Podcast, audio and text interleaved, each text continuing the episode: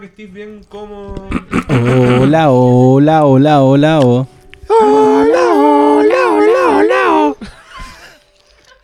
Monos culiados, ¿qué están haciendo? Probando que probáramos la wea.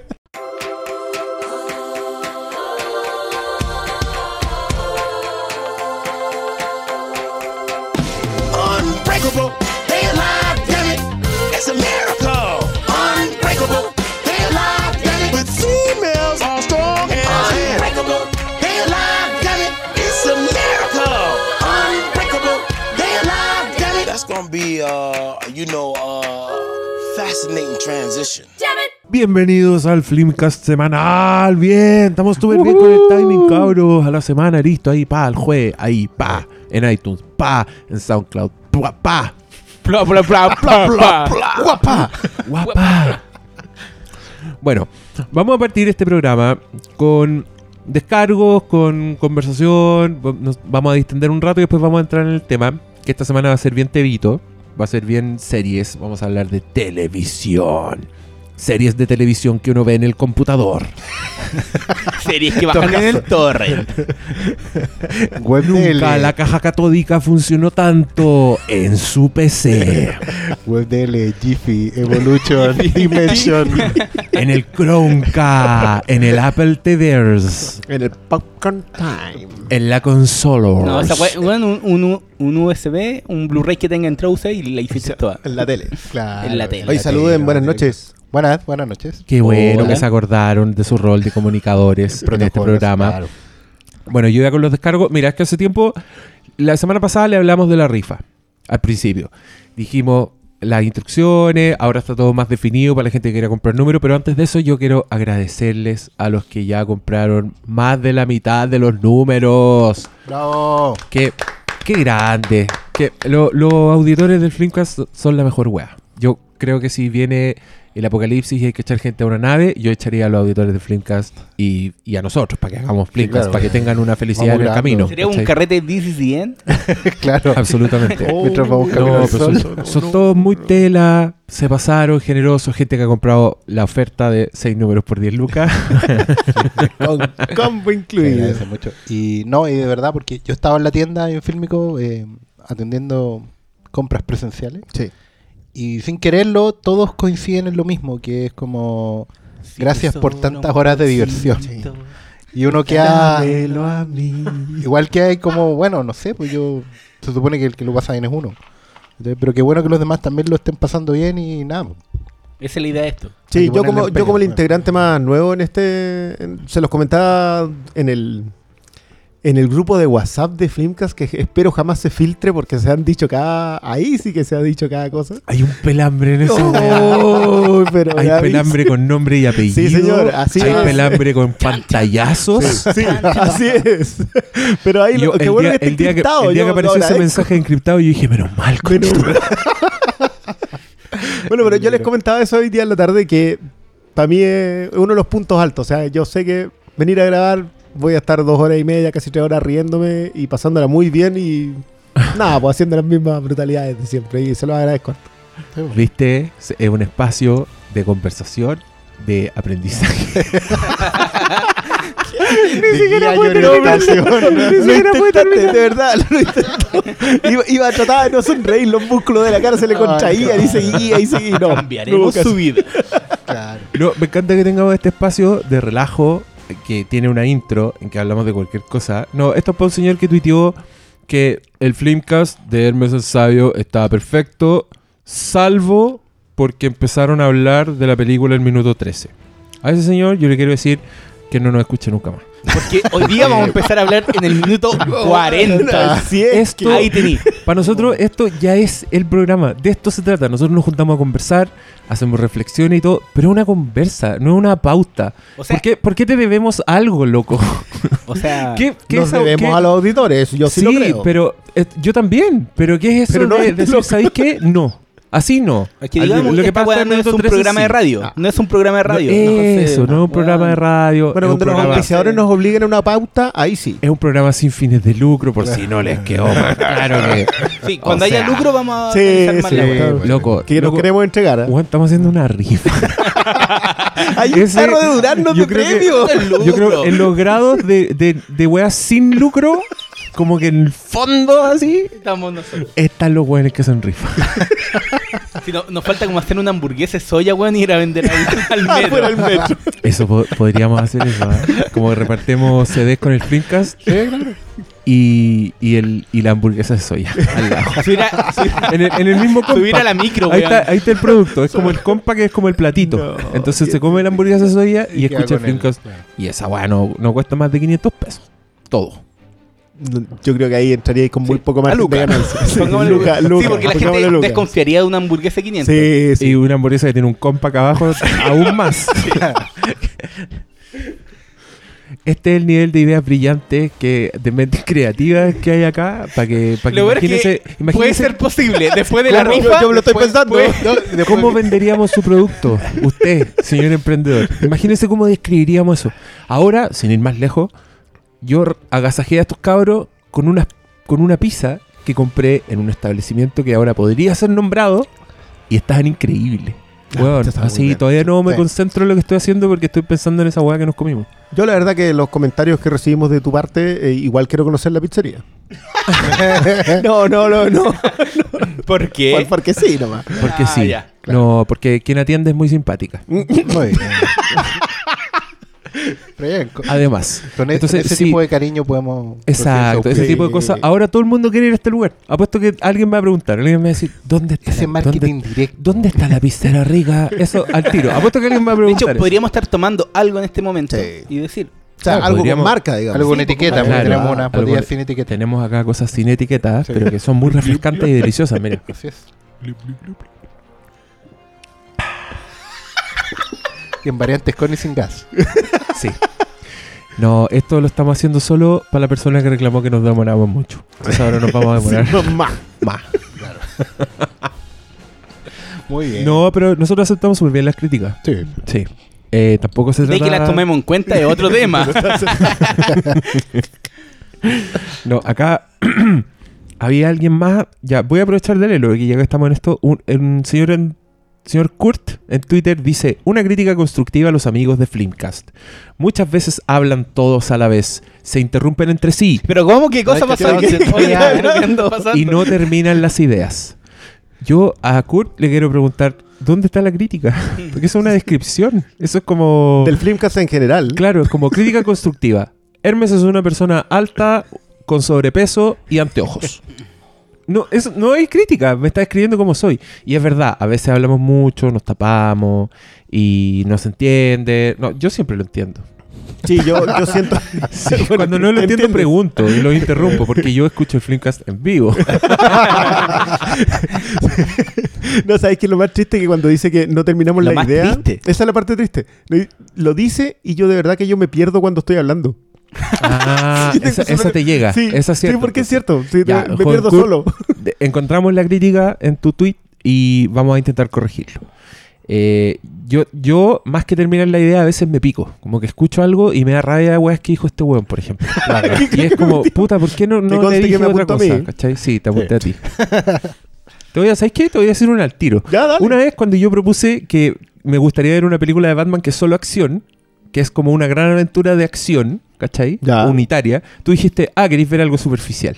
Y yo te lo dejé pasar. Oh, Lo cual fue muy ofensivo. Porque no, no quiero ver algo superficial. Quiero ver algo que tenga acción. No es lo mismo. ¿Por qué en tu cabeza es lo mismo? Tú, que amas a John Ford, que amas Mad Max Fury Road, ¿por qué Eh, crees que la acción automáticamente Yo no significa recuerdo cuándo superficie? comentamos eso. Ah, ya. Te- te vaya- Pero, pero no, no, no. Yo no recuerdo cuándo comentamos eso. pero Pero, sí, suena yo creo- algo que tú dijiste. pues, es muy probable. Ah. Quizás lo dijiste hueveando, Perdón, que hay no, no, muchas no. cosas que se dicen hueveando Sí. y se No, no, no, pero esto puede haberlo dicho en serio No, sí, hay mucha verdad en este por, una, por una razón. Eso debe haber sido pre Mad Max Fury Road. ¡Te cambió la vida! Sí, señor, a mí me invitó a una reflexión más o menos profunda sobre la, la cinética del cine. Ah, tú decís que eso me lo dijiste antes. Puedo haberte lo de- dicho antes. No, pues si me lo dijiste en el programa Entonces de Batman fue un error Superman. terrible. Ah, ya. Acepto tu disculpa. Sí, completamente. Ven, terminamos una idea maravillosa. ¿Viste? Ya, amigo Kurt, nos cambiaste la vida. Los invitamos a todos a que nos dejen sus críticas constructivas. Arroba Flimcast en el Twitter. Muy bien. Ahora sí, vamos, vamos a tema. ¿En qué minuto estamos? Ah, no, no sé, porque grabé todo el relleno, así que vamos con el minuto 10. Eh, mismo, eh, sí, güey. pero ahora vamos a hablar de tele porque nos dimos cuenta de que estábamos acumulando muchas series de las que no estábamos hablando, que no habíamos comentado. Y el ritmo frenético de la producción y la distribución de series a mí me abruma un poco. No, y aprovechando que... no se ha estrenado, o sea, esta semana no se estrena nada. O sea, Pero nada, aunque, no, claro. aunque no se estrene nada... el día de la madre. Aunque no se estrene nada, llega. Ah, en el cine, decís tú. Sí. Sí. Eh, no, pero siempre hay otras cosas de que hablar. Exacto. Como. Igual me da risa que hicimos como cuatro podcasts de Batman vs Superman y todavía segui- se nos seguía metiendo en los otros podcasts y a nadie se le ocurrió siquiera hacer segunda parte de Civil War. Es que, ¿qué No fue que ni no sé si, hay, acaso. no sé si hay que- mucho más que decir de lo que ya dijimos. No. Pero es que. pa- No, yo creo que eso te habla de las películas, más que, más que de nosotros. Pero no sé, solo quería compartirles. Alguien hacía un comentario en SoundCloud que a mí me quedó. Me, me- me quedó dando vuelta. Siguen los descargos en Inflimcast. No, pero es que comentaban, decían a ver, que estuvimos en el 75% de, de ese podcast hablando sobre lo entretenido que nos resultó eh, Civil War y que decíamos que eso era triste. Está siendo generoso. No, él decía, él decía que no, no podía entender cómo unas personas que decían haberlo pasado tan bien eh, dijeran cosas tan negativas todo el rato. Ya, pero claro, él decía, ¿cuál es la orientación al ¿A qué parroquiano? vamos al cine, claro, aquí vamos al ¿A qué cine. vamos? O sea, y nada, yo me acordé mucho de Spielberg a propósito de- de- de- del, del tipo de cineasta o el tipo de cine que es percibido como entretenimiento puro. Pero puta, yo creo que todos acá hemos en, en algún momento hecho esa es el- la revisión de Spielberg y la familia, del padre ausente y del montón de temas que tenía Spielberg siempre. Así es. Y, eh, y, o sea, y el tema de fondo. Spielberg contaba muchas historias de fondo. Y ese es justamente el tema. ¿Era un cine de entretenimiento? Sí. Pero todo el cine. o sea, hasta Jurassic Park tiene una escena con el padre ausente. Así es. Y Encuentro Cercano lo tiene tan maravillosamente bien hecho que el padre está ahí, pero está ausente porque está construyendo un. Lo que pasa es que en- al entretenimiento se le puede pedir más, creo yo. No es que se le pueda. Yo, yo soy de la opinión que se le debe, se le debe. Se le debe pedir hermano. más. Porque, ya, puede que yo disfrute, no sé, pues ahora viene el Día de la Independencia 2. Que uno puede decir, una película de mierda. Porque sí, es una película de mierda que no tiene otro objetivo más que ser palomitera. Pero el original, más allá de que era una película tonta, también tenía como ciertas revisiones de lo que era el cine cincuentero de invasión extraterrestre, Sí. actualizado a los 90, que también le da un trasfondo más allá de todas las explosiones, lo- la destrucción de monumentos, las frases hueonas, el bienvenido a la Tierra. Yo, siempre lo sentí Entonces- casi como sátira, de hecho. Sí, pues es como una especie de sátira, pero mucha gente no conecta con esa idea. Pues siempre el, el Día de la Independencia es una película muy mal vista porque es entretenimiento barato, puro de pirotecnia, ¿cachai? Pero según yo también tiene un trasfondo que le da un, un poquito más de peso que ser solo lucecitas y explosiones, ¿cachai? Entonces, hasta lo, lo más vacío puede tener un trasfondo. Claro, excepto ¿Cachai? cuando. Que es justamente donde, donde a mí se me Salvo que perdía sea un poco la crítica. Charnado, ¿cachai?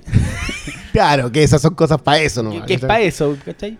¿Qué Y, no es y- y yo creo que no es criticable, ¿cachai?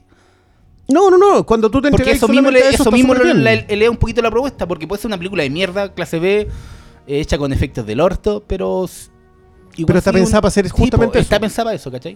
Y Yo creo que no hay nada malo en pedirle que la weá sea consistente. Claro, con- pero- pero con Obvio, obvio, obvio que no. Es que, mira, yo hay dos cosas. Yo creo que esta persona, por una parte, estaba muy enojada porque creo que estábamos concentrándonos en lo que le molestó al final fue que estábamos analizando mucho. Yo creo que eso es lo que le molestó. Pero Claro. tú cachai que hay gente Como que, que le molesta es que- analizar mal. Sí, mira, yo no entiendo, ¿a qué yo no entiendo, cine? yo no entiendo por qué ese tipo de personas se meten a escuchar un podcast que dura casi dos horas sobre una película si esa no es su para, ¿cachai? Si lo que quiere es un weón diciendo, ay, me, me gustó la weá, no sé, pues. No te dicen, ay, Habla, apaga el habla cerebro. con ¿cachai? alguien, no, no le hay nada, ¿cachai? Como que quédate con la experiencia y ya, bacán. Pero si leí una weá que es una página, como se nota que un weón invirtió mucho tiempo y, y que está haciendo como.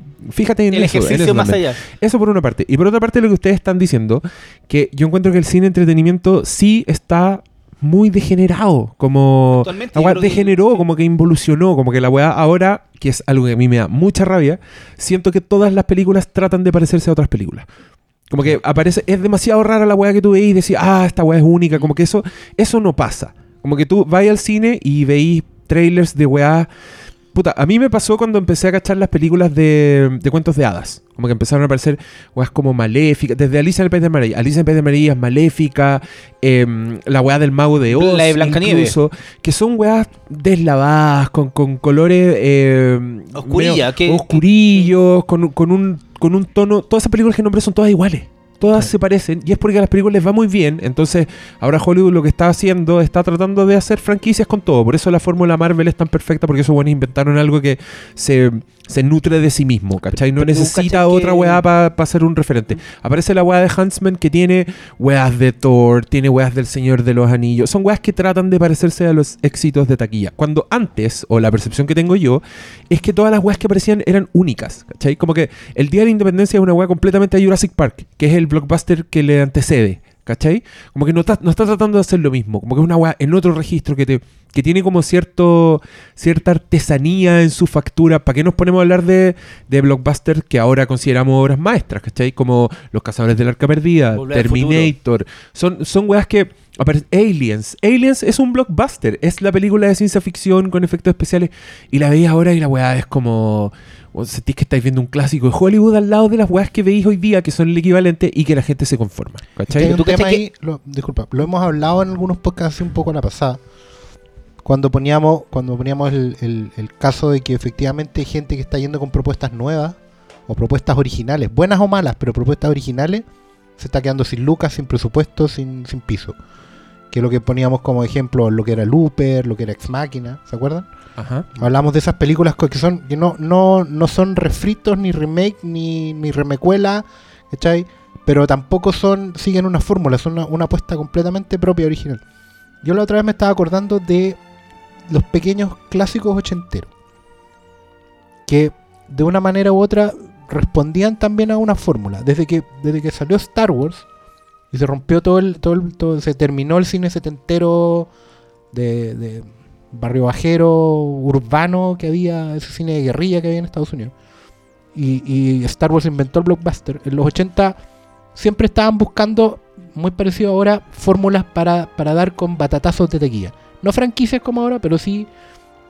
Entonces sacaban de la manga adaptaciones de libros como La historia sin fin, de, de cuentos medio esc- escondidos como leyenda. Te encontrabas con cosas como eh, Lady Hawk, me acordaba el otro día. Lady Hawk. ¿cachai? O cosas, o cosas que eran reinterpretaciones de, de clásicos anteriores, como los Goonies, los mismos Gremlins, ¿cachai? Eh, y que son películas que a lo mejor no, no, no llegaron al nivel superior de perfección como Volver al Futuro, Indiana Jones, ¿cachai? Pero que tú las veis hoy día y con todos sus defectos, Laberinto, por ejemplo, la, la vi hace poco por, por efecto de la muerte de Bowie, y evidentemente tiene mucha... eh, muchos ripios como película, ¿cachai? Tiene temas de ritmo, no solo de efectos especiales, porque por último eso ya se lo podéis perdonar, un tema de presupuesto, ¿cachai? Pero a lo mejor uno diría como película no es buena, ¿cachai? Uno podría decir eso. Pero sin embargo, tú Laberinto la pones porque son del mismo, de del mismo creador, ¿cachai? Al lado de eh, Dark Crystal, ¿cachai? Y... mm, No, es- esas dos, por ejemplo, Laberinto, Dark Crystal, ¿cachai? Eh, que son de, de la factoría de Jim Henson, y tú ves que hay un intento por crear eh, un- un cine con un lenguaje propio. Y eso es lo que hoy en día estamos echando de menos, y por eso también nos ponemos menos, a lo mejor muy analistas, muy criticones, porque yo siento que por lo menos mi pega acá, no voy a hablar por los cuatro, pero mi pega en este programa es, mostrar las costuras del traje. Alguien me dirá, pero ¿cómo haces eso? Es como el, que revela los secretos del mago. Pero es que sabes que para mí no están haciendo magia. ¿cachai? Están, están repitiendo fórmulas, están vendiendo pomadas que no son. Y nosotros como espectadores podemos pedir más, porque se puede hacer más. Hoy en día tenemos la paradoja que tenemos los mejores efectos especiales posibles. Tú puedes recrear lo que se te ocurra en el cine. ¿Cachai? Podéis hacer maravillas de nivel. Puta, pregúntale a los de Weta Workshop o cualquiera. Todos los que trabajaron en, en Fury la gente que hizo Ex Machina, que, ¿cachai? que una película con poco presupuesto. Pero al mismo tiempo, los que ponen las lucas para esos efectos están pidiendo lo mismo de siempre. Que el problema, por ejemplo, que tenía el Doomsday y que se criticó en Batman v Superman, que es genérico, ¿cachai? O que, por ejemplo, todos los personajes cuando vuelan, vuelan igual en todas las películas. O los tiros de cámara son siempre los mismos. Los montajes, las escenas de acción. se cortan con la misma tijera. Los trailers, los trailers se arman del. Hay un puro montajista robot en Hollywood que arma todos los trailers iguales. Pero yo creo ¿Cachai? ya, eso igual es un tema de, de marketing, publicidad. Y el punto es que Hollywood se está quedando sin voz porque no están dando reinicio, remake y secuela. Claro.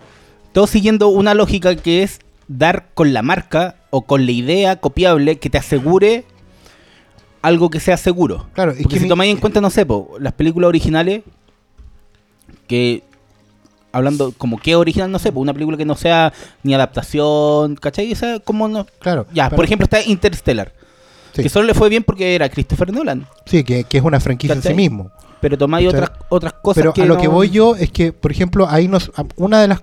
Quizás la única cosa que nosotros podemos hacer como espectadores es justamente empezar a no responder automáticamente a la franquicia. ¿Cachai?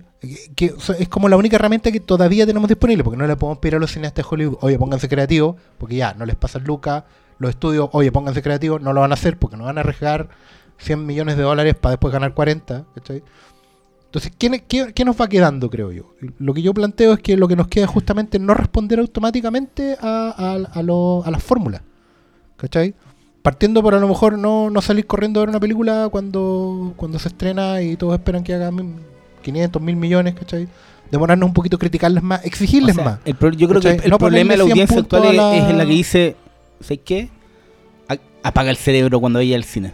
Es que Únete a la ese, y ese el- lamentablemente, es la mayoría de la audiencia que va Es que no, loco, no lo hagan, ¿cachai? Si nosotros de repente, ya, nos divertimos igual, pero les estamos diciendo, sabes que la película falla aquí, falla acá, falla allá, es porque queremos que ustedes exijan más. Que le pidan más al...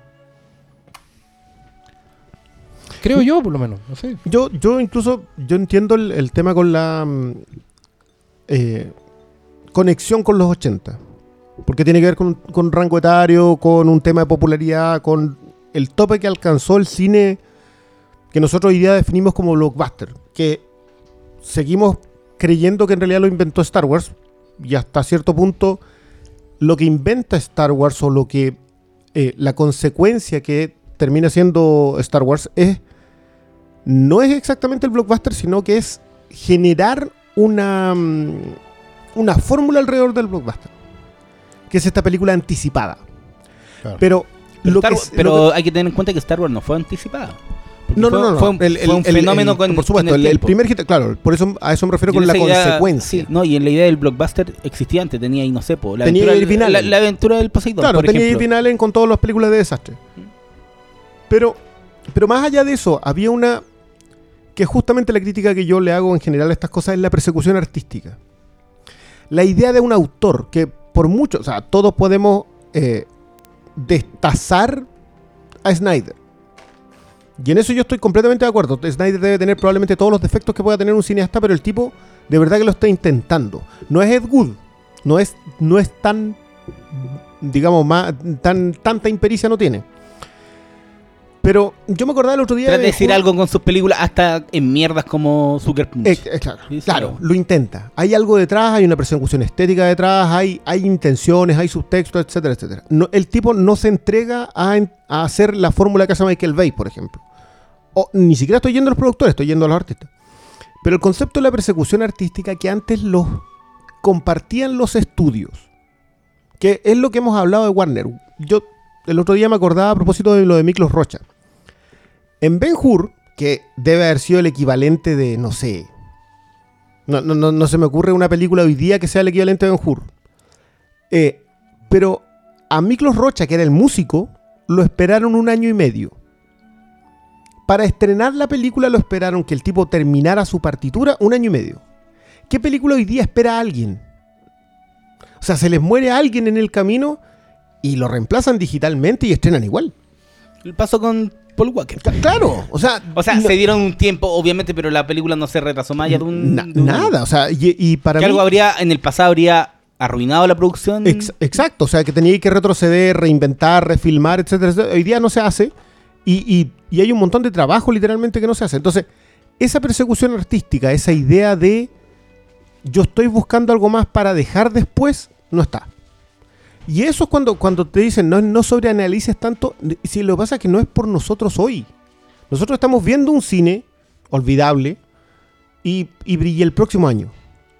Y el subsiguiente. O sea, yo me acuerdo lo que pasó con Dark Knight.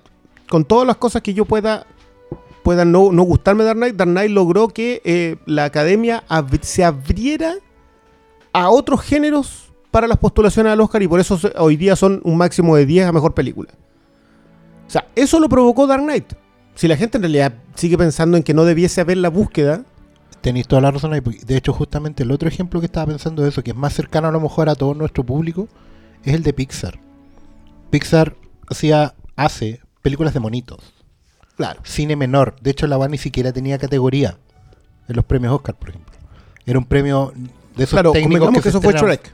Claro, Fue Shrek la que logró. Claro, la que logró Pero eso. de todas maneras, lo de DreamWorks viene impulsado por, por, una, por una pega que iba haciendo Pixar de, de no solo crear una historia que entendieran los niños.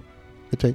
Shrek logró cuajar la fórmula en, en- poniéndole las cuotas de humor. Shrek es un batatazo específico. Claro, de hecho, como que no volvió nunca más a funcionar. Exactamente, pero, pero sí ellos maduraron bien lo que venía haciendo Pixar en el sentido de poner contenido para los papás en la sala Claro. al mismo tiempo que los adultos. Que es una cuestión que Pixar venía amasando lento, pero que Shrek le pegó la acelerada y, logró el punto de cocción. Pero la pega de Pixar, si tú la veis en los años, eh, es una cuestión que logró instalarse como género a, fuerza de, de darle otra vuelta. ¿cachai? De no solo contar la historia de unos juguetes que tenían vida, sino que bu- buscar y poner subtextos y, y pedirle más a la, a, la, a la historia, a la película, a la realización. ¿cachai? Cosas pero- que hicieron en Monster Inc. o en la primera Nemo son, son Sí, prueba de eso. Corrijo lo del género. O sea, para mí lo que hace Pixar y en realidad es una de las cosas que ha validado más la animación es eh, sustraerse de que se le califique de género a la animación. Es verdad. Eh, o sea, y, y lo han hecho todos. Nosotros hacemos drama, o hacemos comedia, o hacemos, o hacemos cine de acción en animación. Exactamente. Y eso es algo que, que les ha costado mucho y a lo- los animadores probablemente te, te crucifican hoy día por decir que es un género y está bien. Sí, pues. Yo creo que tienen que ellos afirmarse, respaldarse y, y- y- y marcar una línea en la arena de una vez por todas y decir, ¿sabes qué? El cine que nosotros hacemos se merece ser igualado con todo lo demás excepto actuación. Exacto. Porque ellos entienden que no. Pero hoy día tú podéis ver una fotografía eh, en, en una película de animación. Sí. Hay un trabajo Sí. fotográfico detrás de eso. Y no es solo técnico, o sea, No. no. no- ah, bueno, hemos también hablado aquí que el tema de fotográfico siempre es técnico, pero no es solo una cosa de que tú eches a correr el algoritmo del software y el- te salga el resultado. Edición y fotografía no, deberían estar hay- calificados hay como técnicos. Hay lenguaje, hay homenaje, y en películas que resultan y que no, o sea, desde Gran Dinosaurio, por ejemplo, hasta Intensamente, por ponerlas más cercanas, pasando por eh, Zootopia, y todas hoy en día, claro, pueden ser consideradas películas de género a través de un medio que es la animación. Claro, pero tenéis el- o sea, yo creo que una de las mejores cosas ahí es revisar lo que pasó con eh, Intensamente y lo que pasó con Minions. Que Minions lo- hemos hablado de lo que le- lo bien que le fue Universal en el 2015 a propósito Uy, sí. haciendo nada, digamos, no profundizó nada. Minions, Furious 7 y, Y Jurassic, World. po. Fueron las O sea, tres eso- de yo- Universal. el ejemplo de Jurassic World para mí es el- uno de los mejores en relación a lo que hacía Spielberg. Mm. Spielberg le daba profundidad el, el concepto de elegir a tu familia, la idea de los padres ausentes, etcétera, etcétera, etcétera, que está en Jurassic Park. Sí. ¿Qué hay en Jurassic World? eso? Hay como un triste remedo, como una weá que no se siente Pero sin profundizarlo. No, po, y no se siente real, no se siente. No sé, weón. eh, Te cuesta. Como que los cabros chicos de Jurassic Park también son caricaturas. Son, son un hueveo, son un blockbuster. El niñito que es experto, la niñita que es hacker y que le tiene miedo a los dinosaurios. Pero la weá se siente como legítima. Como esa es la weá. Como que. A mí hay algo que me pasa. Voy a tratar de explicarlo porque lo encuentro muy. demasiado espiritual. Pero con muchos blockbusters actuales, siento que el, no hay un autor detrás con ganas de contarte una historia. Como que no, no sentís que es una historia que no necesita ser contada. Como una weá que está puesta, que está por estar, ¿cachai? Pero no sentís como. Cuando tú veis una weá como Terminator 2, que yo siempre voy a esos blockbusters. Eh, cuando tú ves, incluso, a- incluso a las secuelas de Indiana Jones, son como historias que tú sentís que un weón te quiere contar. Como decir, weón, ven para acá, te voy a contar una historia filete. Cuando veí eh, Huntsman, esa weá de Blancanieves con es- no, no sé dónde está el esfuerzo. El esfuerzo está en otra parte, no está en, como en ese ímpetu de contarte una historia que va a ser bacán. Y sabes qué, por eso yo aprecio a weas como Chappie, Onda, Sí. como weas de Neil Blomkamp, que es un loco muy criticado, pero yo siento que ese weón quiere contar sus historias. Yo siento que el weón se le ocurre hacer una película sobre un robot que es un niño y lo hace con The Antwoord porque le gustan esos weones. Y aunque no son actores, son terribles freaks y tienen una música filete. Y hace una wea que yo la siento única y la siento de él. Por eso me gusta tanto Mad Max Fury Road. Cuando tú veis Mad Max Fury Road, sentís que una, una weá que un weón te quiere contar hace 20 años, ¿cachai? Como que de alguna manera se permea esa fuerza, como esa identidad, esa weá que yo siento que es única. Y claro, me pasa lo mismo con Zack Snyder. Por eso encuentro mucho más válida Batman vs. Superman que Civil War. Porque una, para mí, tiene identidad, tiene, tiene como una urgencia, tiene un ímpetu, como decir, loco, esta weá les voy a mostrar este mundo y es increíble. No lo otro que es como otra entrega de este producto que les gusta, ¿cachai? Claro. Em, no sé Pero si lo expliqué ¿sabes bien, pero... Es súper bueno que menciones siempre a Cameron. Sí. Porque cuando no tienes esa historia, cuando no. No sé si no la tienes, cuando no quieres ir ahí, cuando no quieres ir al subtexto, cuando, cuando te quedó muy bien la representación del Mesías religioso eh, y, y quieres ir a otra cosa y quieres ir a la pericia técnica, puedes hacerlo. El caso, de, el caso de Cameron con Avatar, que es una historia de nada, porque es una historia que está ya tan trillada que como que no, ni siquiera le das la segunda vuelta, pero el tipo tiene la capacidad técnica para contártelo de otra manera. En este caso fue derechamente la pericia técnica. Ahora, no es el caso de Mad Max. No quiero, no quiero ir ahí No. porque por mucho que la gente No vayas ahí. no, por mucho que la gente enjuicie que ahí es solamente un tema de, de ritmo, no es cierto. O sea, No todos sabemos que, que el subtexto está. entonces- pero es que en cierto sentido nos ha hecho mal Mad Max. Yo, yo creo que el 2015 No, tuvo, nos tuvo dos mostró, cosas. nos mostró la- el, la- el- lo posible. Eso, El- eso, el mundo justamente. posible. ¿A dónde puede ir Exacto. el.? ¿A dónde puede llegar la cosa? No, y también el, el cuento del, del emperador. po. Fue como... A mí me hizo sentir que todos los demás blockbusters estaban en pelota. ¿Cachai? Claro. Sí. Todo el rato. Claro, Y claro, Estamos la- todos admirados la- como... Sí, es que a mí me pasó con el 2015. El 2015 para mí tuvo dos puntos demasiado altos. Fue, y quizás aquí vamos a entrar un poco en el tema tele, fue Mad Max por un lado y Fargo por el otro. Yo, en alguna ocasión nos han dicho, oye, ¿cómo no han visto Fargo? Entonces, a mí me sorprende mucho que la gente hable de Fargo como en la lejanía de la primera temporada era impresionante. Yo a mí la segunda temporada de Fargo es uno de, los, de esos momentos en la tele que no, y que hoy día, no sé, no sé si finalmente en, en Chile fue estrenada, parece que la daban en FX, era como súper restringido la... Sí, era La como llegada y todo eso, claro. Dead. que- Claro, teníais que estar inscrito en no sé qué cuestión. Pero te muestra las cotas altas. Y puede que Mad Max no sea perfecta. Puede que haya alguien que te, te, revele falla en la estructura, no sé. Hasta el momento nadie ha llegado con ese argumento, digamos, pero... Pero me pasaba lo mismo con Fargo. Y como decís, ¿sabéis qué? ¿Y si no debiéramos estar aspirando a esto? Y si no llegamos ahí, juzgamos hacia abajo, decimos, ¿sabéis qué? No llegó a esto, pero tiene estos otros méritos. Pero en vez de eso, bajamos la línea y decimos, pero si te entretuviste en el cine. Si a eso es lo que uno va al cine, a entretenerse. Si tienes esto otro, si, si vas a ver algo como Mad Max, que, que ya, reclamémosle, no sé, en realidad no se, no se me ocurre qué reclamarle, pero ya. Nada. No, pero no importa. ya, Pero lo esta- que dicen la- los otros, oye, pero no tiene guion. Porque no tiene un plot twist. ¿Cachai? Oye, pero, oye, pero ese Mad Max no sale nada, pues. Solo Oye, pero- sale esa- una weá, pues viene el Ti- Mad no tiene cerebro esa película, puras explosiones nomás. no, no. Yo quiero una weá con historia, pues, weón. Y todas esas. Nosotros hemos escuchado una barbaridad en la tienda. es terrible con eso. Pero, pero yendo, yo me, a mí me gusta mucho el tema de Fargo porque de verdad que siento que recibió todavía menos aprecio de lo que recibió Mad Max. Sí. De, de alguna manera, Sí. Mad Max ha tenido una cierta unanimidad en todos lados. O sea, como que nadie, con excepción quizás de la academia que no le dio lo que le tenía que entregar, eh, todo el resto ha dicho, sabéis que esta era. Si el 2015 tiene algo, es Mad Max. En cambio, Fargo como que se ha diluido.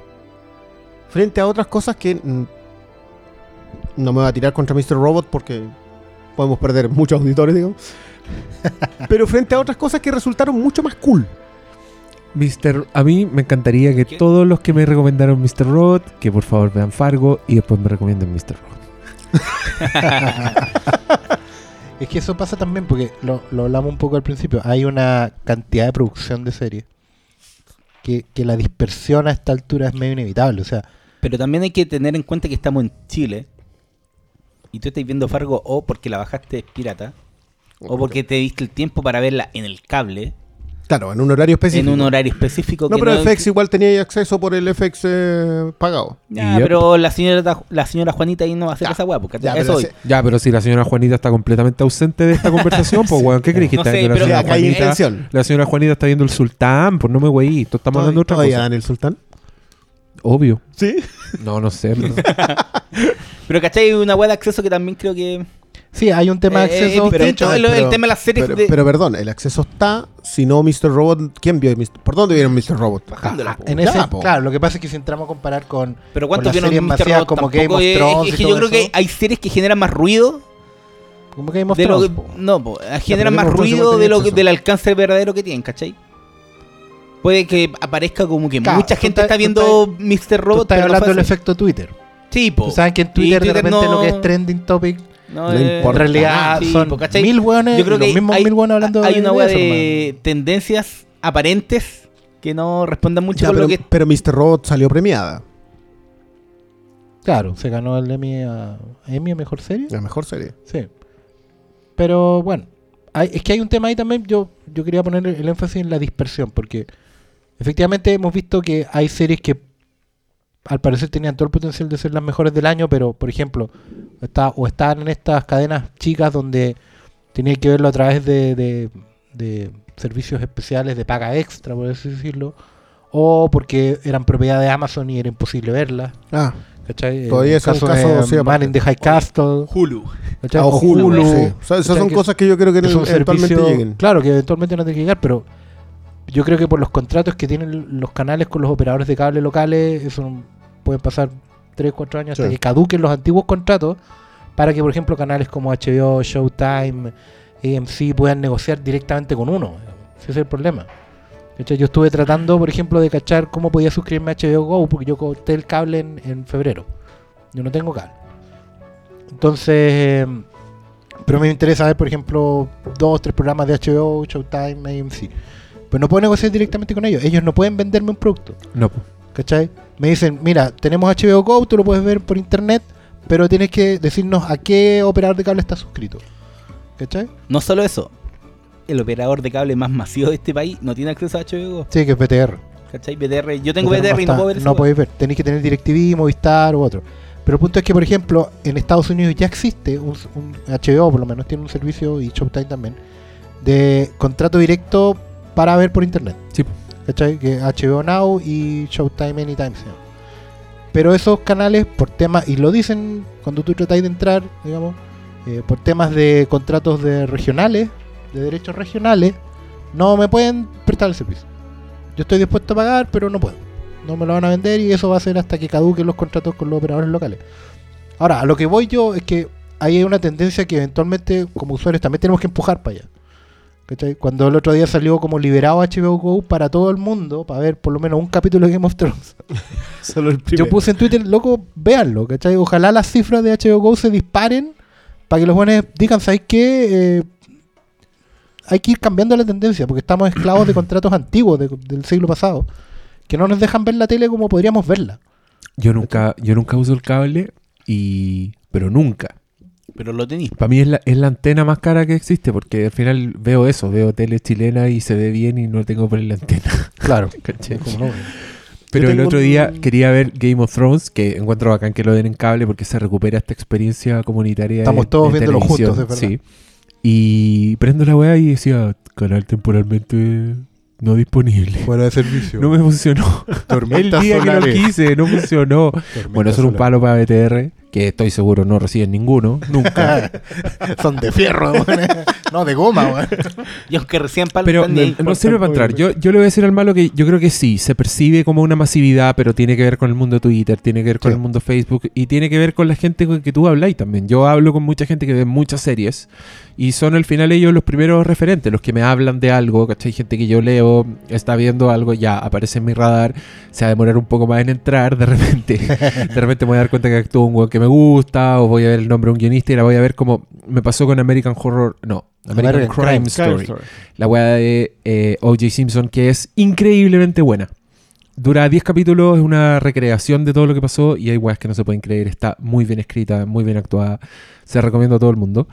Em, pero tuvo que pasar como esas capas. Como que primero alguien que yo sigo la estaba viendo, después caché de los guionistas, después dije, oh, qué bien, qué, qué freak se ve John Travolta con esa caracterización. Ya, tengo Sí, que qué ver esta raro, weá. ah. Es rarísimo. Muy raro. Y todo el casting de esa weá es impresionante. Onda, el típico, al final muestran como foto a foto y tú decís, ya, pero ¿cómo? Onda, tenéis que, tenéis que fijarte cuál es, cuál es cuál. Claro. Eh, bueno, esa fue una recomendación de Kerr.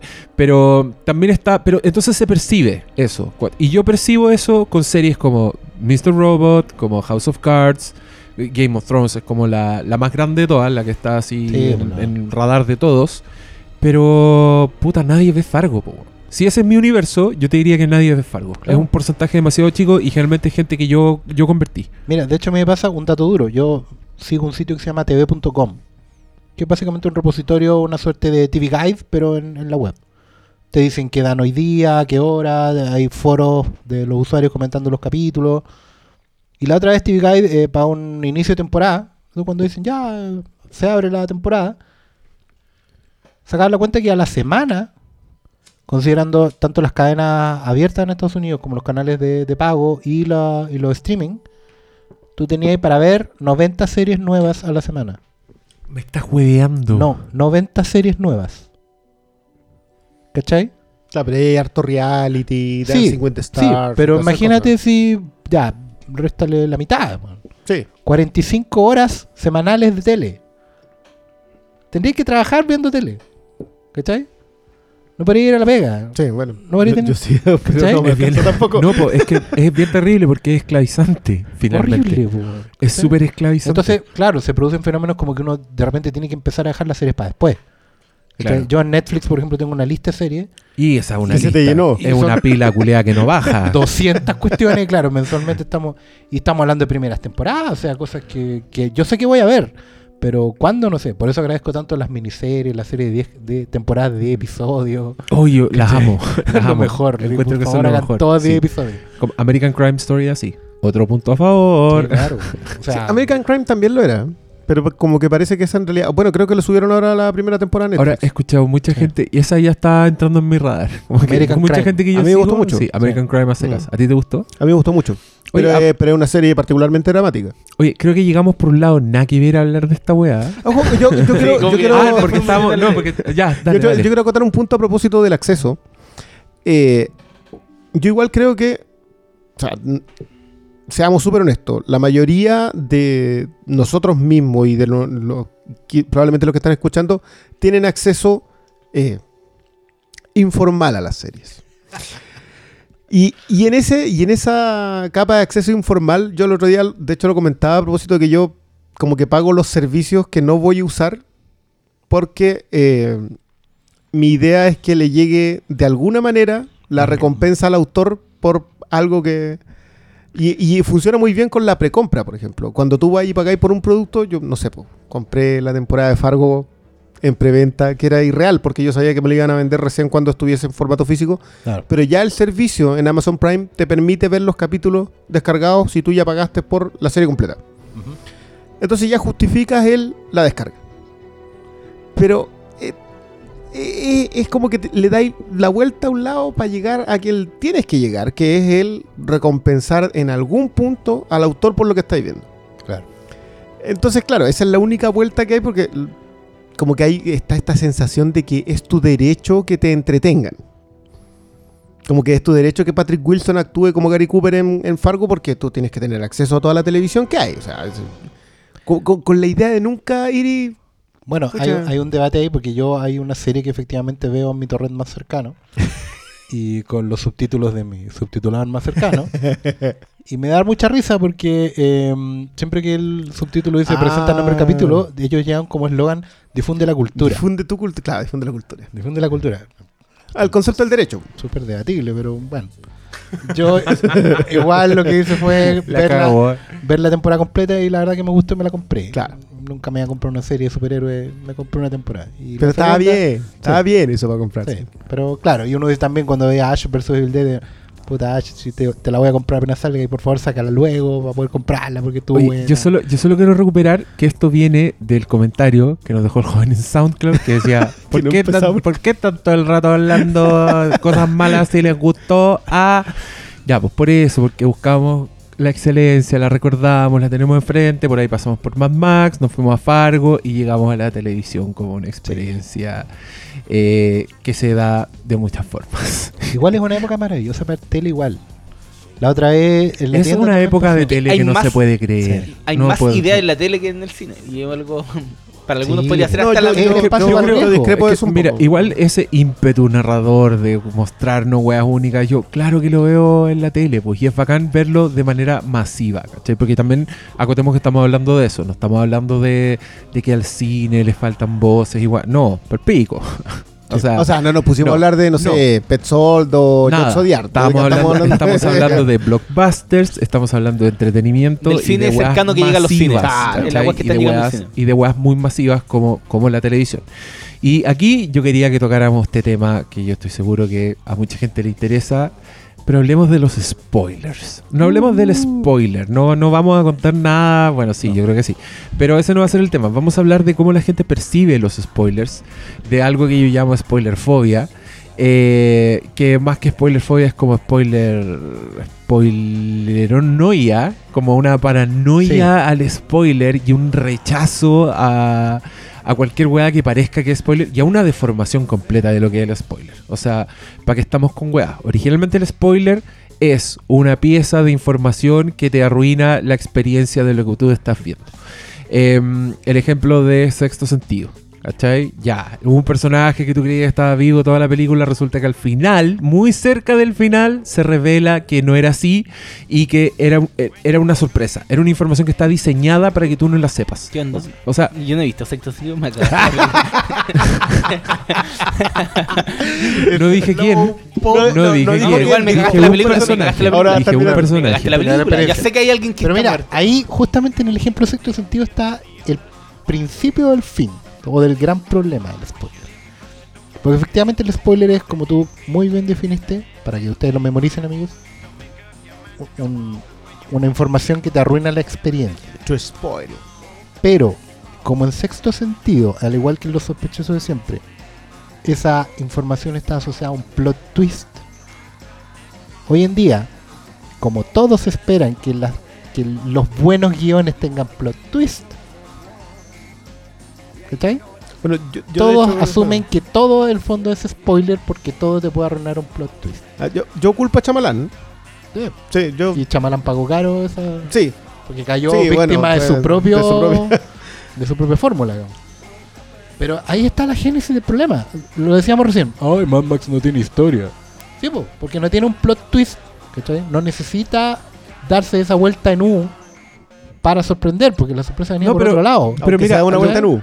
Lo que, Sí, lo que sí, yo, sí, lo que yo quiero, lo que, lo que yo quiero decir es que el spoiler eh, es efectivamente es, es un plot twist. Es, es algo que Que no esperas. es una información que eh, en, el trans- en la narrativa, en la disposición de los hechos, es tardía por una intención en particular. ¿Cachai? Para engañarte, para sorprenderte, un montón de cosas.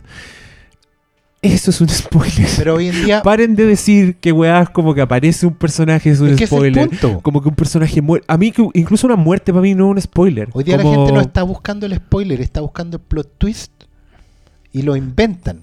¿Cachai? Inventan un plot twist y la manera de inventarlo es, as- es asignándole la categoría de Pero spoiler. yo creo que ni siquiera eso. Ahora, spoiler es considerado lo que pasa en el capítulo 1, 2, 3. Cualquier cosa que pase en un capítulo es un spoiler. Eso, eso, como, eso oye, a mí me enchucha mucho, Sí, weón. pues, que que cualquier cosa yo lo dentro de la cadena de defino, eventos o sea, es un porque- spoiler. Y lo reduzco a una idea. Que la gente cree que hasta un pedo es un spoiler. Porque la gente espera, problema, porque la gente espera que el capítulo completo o la serie, la película, sea un plot twist tras otro. ¿Mm? Fíjate Mm. cuando dicen, oye, capítulo penca, no pasó nada. Pero Bueno, y los personajes, ya, pueden haber que estado hablando todo el capítulo, pero ante todo ese capítulo los buenos se definieron como tales, plantearon las bases de lo que viene, Pero es crearon lazos, ni siquiera un creo que es de así. cosas. Y como no hubo ningún plot twist, la gente dice, Pero "Oh, el capítulo no, no, pasó porque yo nada. creo que no es tanto por el plot twist. Ahora el spoiler se ha asimilado a la idea de revelar hasta la sinopsis de una película, ¿cachai? Sí. Y, y esa idea yo creo que está mal porque, weón, un- están tratando como spoiler cosas que no son importantes. Y ahí está el punto, del- de- a lo que estáis apuntando, ¿no, Diego? Sí, pues que, que, mm, también uno siente que de repente los trailers se le muestran todo y que y, y tú sentís que un trailer incluye un spoiler, pero eso no... No siempre po. de hecho. No, po. de hecho, puede que, puede no, que, puede que puede te que incluya sí. una revelación o un plano, no, sé, pero... yo creo que puede Yo haber creo que estamos, estamos en una cultura que la gente considera spoilers un, un plano, como mostrarte algo, como una foto. Y una vez subí una foto de una weá y mi gente alegó porque era un spoiler. Y yo en mi cabeza, ¿cómo una foto puede ser un spoiler? ¿cachai? Entiendo si la foto, si un Es del personaje misterio, que claro, como una... No, no, no, no, no. O sí. Podría ser, o, o en el caso que sea la foto de alguien revelándote quién es el asesino, un misterio, ¿cachai? Sí, una foto podría ser un Claro, o spoiler. sea, pe- si te suben la foto de, no sé, el personaje que se va a echar Negan. Pero, No, esta, pero me acuerdo que esta era una foto, y más encima era una foto como de The Walking Dead que había liberado AMC. Como, Claro. vea la última foto, y yo la puse y alguien alegaba como, gracias por el spoiler. Y yo era, ¿por qué? Porque aparecía gente del elenco en una foto. Bueno, en fin. Eh, es, es bien peludo. Encuentro que está súper peludo actualmente hablar. Yo prefiero ponerle a todo que tiene spoiler. Porque. Filo. Sí, voy a hablar de la weá y algo te va a parecer un spoiler. Así que sí, alerta de spoiler. Yo tengo, yo tengo dos, dos apreciaciones que me son súper conflictivas. De hecho, como que el debate del spoiler para mí, en mi fuero personal, digamos, todavía no está ni siquiera en la mitad. Uno es este tema del viaje. De la idea de que si te cuentan el final del viaje y eso te arruina el viaje, Era un No viaje era bueno un viaje. Sí. Está bien, yo estoy súper de acuerdo con eso y creo que en general, no sé, pues, grandes películas han empezado con el final. Sí, pues, O sea, películas, novelas, historias. acá en la corta, Carlito Güey empieza con, con Pachino muerto y también empieza... ¡Ah! ¡Spoiler! ¡Spoiler! Y también Sunset Boulevard. ¿Cachai? Entonces, ya, podía hacerlo, pero es parte de la estructura narrativa de... Y, y por el otro lado, yo siento que es mi viaje y qué derecho tenés tú a venir a contarme el final. Entonces, por eso siento que hay... Yo, yo en lo personal tengo un conflicto con el spoiler. Yo trato de ignorar eh, redes sociales cuando voy a ver algo después. Lo hablábamos el otro día con Oscar a propósito de que yo creo que el el- en particular con Game of Thrones, el spoiler es promovido por HBO. Absolutamente. O sea, ellos quieren que tú quieren que tengáis contratarla, ahí. claro. Sí.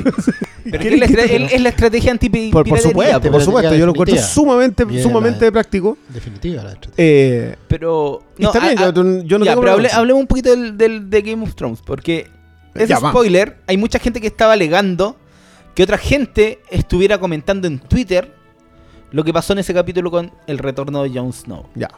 ¿Cachai? Pero, pero Como- ¿cuándo? Después de la emisión del capítulo había mucha gente que estaba alegando y criticando y cuestionando que la gente hubiera puesto eh, La foto desde arriba. No, o su reacción, oh, reac- eh, revivió Jon Snow. De hecho, hubo una comparación con los goles de un partido. ¿Ah? Hubo una comparación Sí, con, vos, con pero los son goles cosas en el que- fútbol.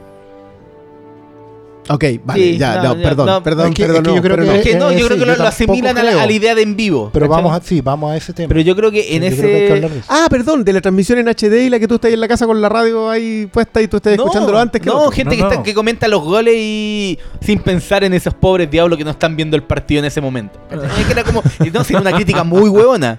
No, no, no. Ah. Yo lo entiendo cuando, cuando tú tenías al vecino que tiene. Pero- que está viéndolo no, en vivo y tú lo estás viendo en alta. Pero eso tampoco es un spoiler. No, no, no, perdón, perdón. Yo te lo digo como pelotero.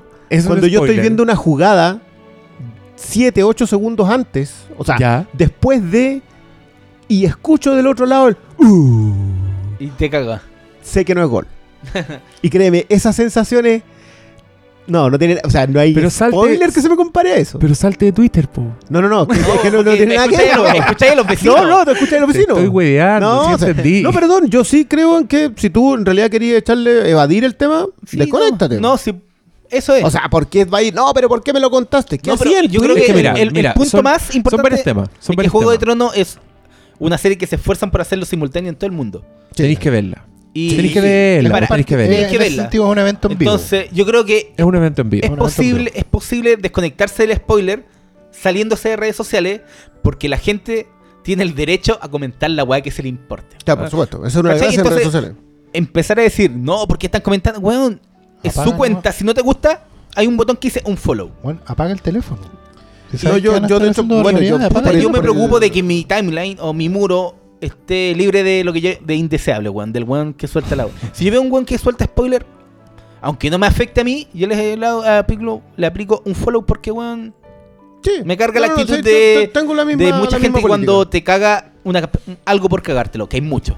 Sí, eso Pero si alguien Ya, no- esa, esa pero es otra. ese esa es otra- otra, otro punto. esa es es otro punto. Yo, yo ese spoiler digo el no- spoiler maletero. Digo, pero a lo que yo voy es que si alguien está comentando lo que está viendo en vivo, puta, ya no es, es el problema del que lo está leyendo. pues, weón. Y si a ti te interesaba tanto ver Exacto. Juego de Tronos en ese momento, desconéctate. No, no- no te están haciendo nada, una tortura desconectarte de redes sociales, weón. Ese es el punto. Sí, es que pero, ese es pero me como el gustaría señor- es eliminar la el- comparación con los goles cuando está la selección porque de verdad que ahí no. Esos son No, no. terribles. Ya, no, porque no, no, es que de verdad. es que tú veis, el No, yo partido coloco el y ve- el- y- en- y veis el el partido Pero tú tenés eso. solución. Tú ve- tú podés colo- ponerte el audífono y escuchar No. la radio. Sí, y ahí te bueno, cagáis sí, el otro weón. Sí, la radio siempre está más adelante. Hay, hay, de hecho por ahí un, un gráfico que te muestra cuánto se demora entre cada cosa. La radio era inmediata, que se demoraba como me- menos de un segundo. Nada. Ya. El, eh, la tele eran como dos segundos. El HD eran como 17. ponte Y tú, el cable. El-. No, si es en el- la No, diferencia. si de repente como te gritan el gol 3, 5, 6 segundos antes. Sí, pero, O el no. pero no es lo mismo. po, No es lo No. mismo. No, no, es No, lo por eso mismo, pero- a mí no me gusta la comparación con los goles. Hay que No. separar la- las experiencias, porque efectivamente Es que yo encuentro que estamos hablando de mil weas a la vez. Porque, Sí. por ejemplo, yo estoy hablando No, por una parte, yo estoy hablando por una parte de la fobia al spoiler, que es muy irritante porque es la- el tipo de weones que tú decís, oye, eh, me encantó Civil War porque, y el weón que te dice, no, no, no, la, la, la, Sí, no sí. digas nada porque yo no quiero saber. No quiero saber ¿Cachai? ni siquiera tu opinión. A mí esos weones me dan Sí, ganas de, de pegarle un combo así en la nariz. Que los deje. Estoy hablando. No, estoy en vivo. Pero yo digo que esa es un síntoma de la fobia al spoiler. Pero la fobia del ¿Cachai? spoiler sale. o sea, a ver, Tiene su origen. Claro. Y tiene el origen en el maletero. Y en el maletero que se respaldó en el hecho de que todos tenemos derecho a decir lo que queramos. Y, finalmente llegaste al spoiler fóbico, que es lógico que exista, porque existe el maletero respaldado en redes sociales a decir lo que él quiera. Es, eh, va en, en seguidilla, o sea, sí, yo también creo que el origen, claro, el origen es el que dice re- al respecto de que esto surge porque hubo un momento en donde todo eh, era plot twist. Y creo que para mí uno de los grandes ejemplos de Importa un comino es la portada del planeta de los simios con la Estatua de la Libertad y Charlton Heston de rodillas. Qué portada más. O sea, no existe spoiler más grande De que ese. Ese, ese Y, que probablemente sea el plot twist más grande. más grande del del Probablemente. cine. sí. Y aún así no importa, porque, no sé, será de consumo masivo, etc. Pero claro. Claro. si te dicen lo de Bruce Willis, en cualquiera de las dos, en- Claro, o lo de Samuel día- L. Jackson en Por ejemplo, hoy en día, sexto sentido, valga la redundancia, no tiene ningún sentido no conocer el final. Todos saben. Todo- es parte de la cultura. Es parte de la cultura. Es como el. Todos Yo soy, es como el Soy tu padre, Es que también es un gran plot twist. Ya, pero tú seguís disfrutando viendo esas películas por otra cosa, por, por el efecto Planeta de los Simios. Obviamente, la primera ficha de Planeta de los Simios no era la Estatua de la Libertad. ¿cachai? No, Pero era una el- vez que el impacto era tal caja. y todos iban a ver el final increíble, todos lo que hacen hasta hoy en día, 40 50 años después, es repetirse ese viaje maravilloso. ¿Cachai? Que La pregunta del Hubo millón gente que es, encontró ¿salía una isla te lo perdida? decía? no lo sé. Probablemente sí, probablemente no, pero al final todos, sabiendo o no, van a ese lugar idílico maravilloso. Si esto es un viaje al final. ¿Cachai? Todos empiezan a datear y sabes que vamos a ver eso. Y eso es lo que tenemos que aspirar en el fondo. Claro, pero es que A ha bajado todos la Yo no, yo, yo no estoy tan de acuerdo con que esto sea culpa del, del spoiler maletero. Yo creo que esta fobia tiene que ver con otras weas, tiene que ver con no entender lo que cómo funcionan las historias. Es que a eso me refiero, yo culpo Porque cuando tú decís, cuando tú estás hablando y decís, eh, hoy en, en Capitán América Civil, y, y no te dejan ni terminar la frase, porque escucharon un título y se, se, se activó la fobia, Sí. eh, es otra Y es una que- wea que tiene que parar. Es que probablemente ese, ese pobre individuo que, que huye de inmediato, huye porque le mataron un viaje.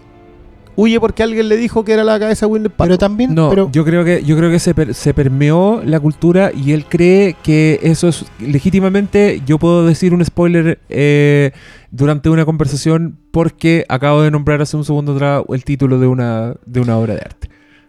yo creo que es una mezcla de cosas. Yo creo que efectivamente debe haber un, un, origen Briones, traumático. Briones, es que no me tiene picado este weón. Loco, a mí a mí me han dicho Pégale. a mí me han hecho caer en clases. Yo he estado en clases de guion hablando de estructura narrativa y un alumno me ha dicho, ah, no, no, no, profe, no, no, no, no estoy hablando de eso porque esa guay yo no la he visto. ¿Y ahí? ¿Qué hacía en una clase de estructura? Ya, pero a ti, de a ti guion? te pare- a ti eso te parece que es porque el huevón pero es que- tiene, es que- tiene ay. a él le arruinaron un viaje. Entonces él va a una Sí, clase de que- guion no, no, no, a hacer pedir al Perdón, profe. eso es una escasez de criterio. Hay De una eso- gran, hay una gran diferencia. hablando yo. Ya, Para mí es una escasez de, de criterio estar gritando spoiler a cada rato. Como, no me... No, no, no digan nada. ¿Cachai?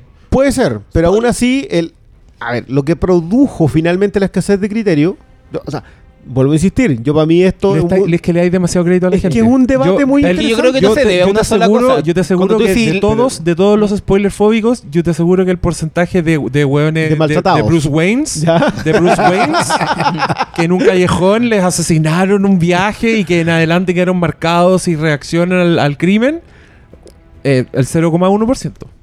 El resto es gente que, eh, weón, cree que cualquier cosa es un spoiler. Y eso es completamente distinto a alguien que es un que- viaje. Es que es el, justamente que el gustó viaje mucho- no, no entra a redes sociales después del capítulo. el. ¿Cachai? No o sea, anda haciendo, no lo ha visto. no anda haciendo callar a la gente. Claro, pero a mí me pasa mucho y, y encuentro súper bueno cuando tú decís, defines el spoiler. El spoiler es contarte un momento clave. ¿Qué hoy día es un momento clave? Porque esa definición a mí me parece súper interesante. Era un momento clave en los- al- a fines de los 90 cuando, o sea, era Seven, Usual Suspects, eh, Unbreakable, Six de pelea. Fight Club, Fight Club. eh, no, no son pocas y no son y no son de mala calidad ninguna, digamos.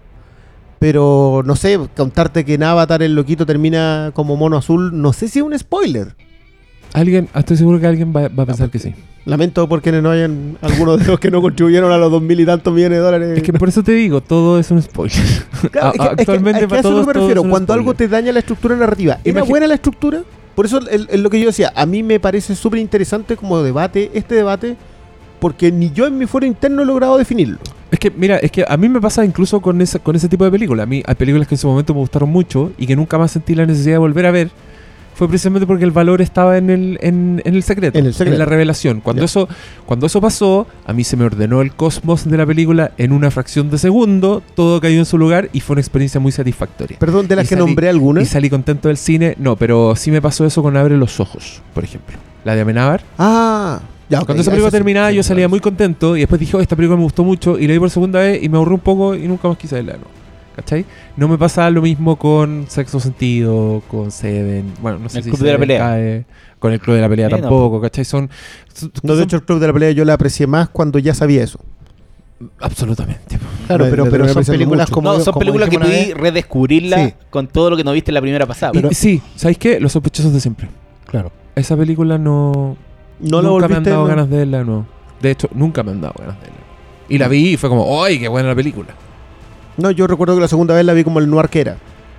Como que la idea del, del narrador que, era justo, la, Sí, sí, la sí, vi. Como, en, como en esa como en esa dimensión. De hecho, yo, por ejemplo, el caso de Fight Club para mí es, es, es clave como en mi segunda pasada de ver películas porque la idea de la, primer, la primera vez que la vi no tiene nada que ver con la segunda vez que la vi. O sea, son la primera vez me molestó es. y la segunda vez dije, ¿sabéis que esto no era lo que me estaban contando? Era, era esta otra capa y esta otra idea.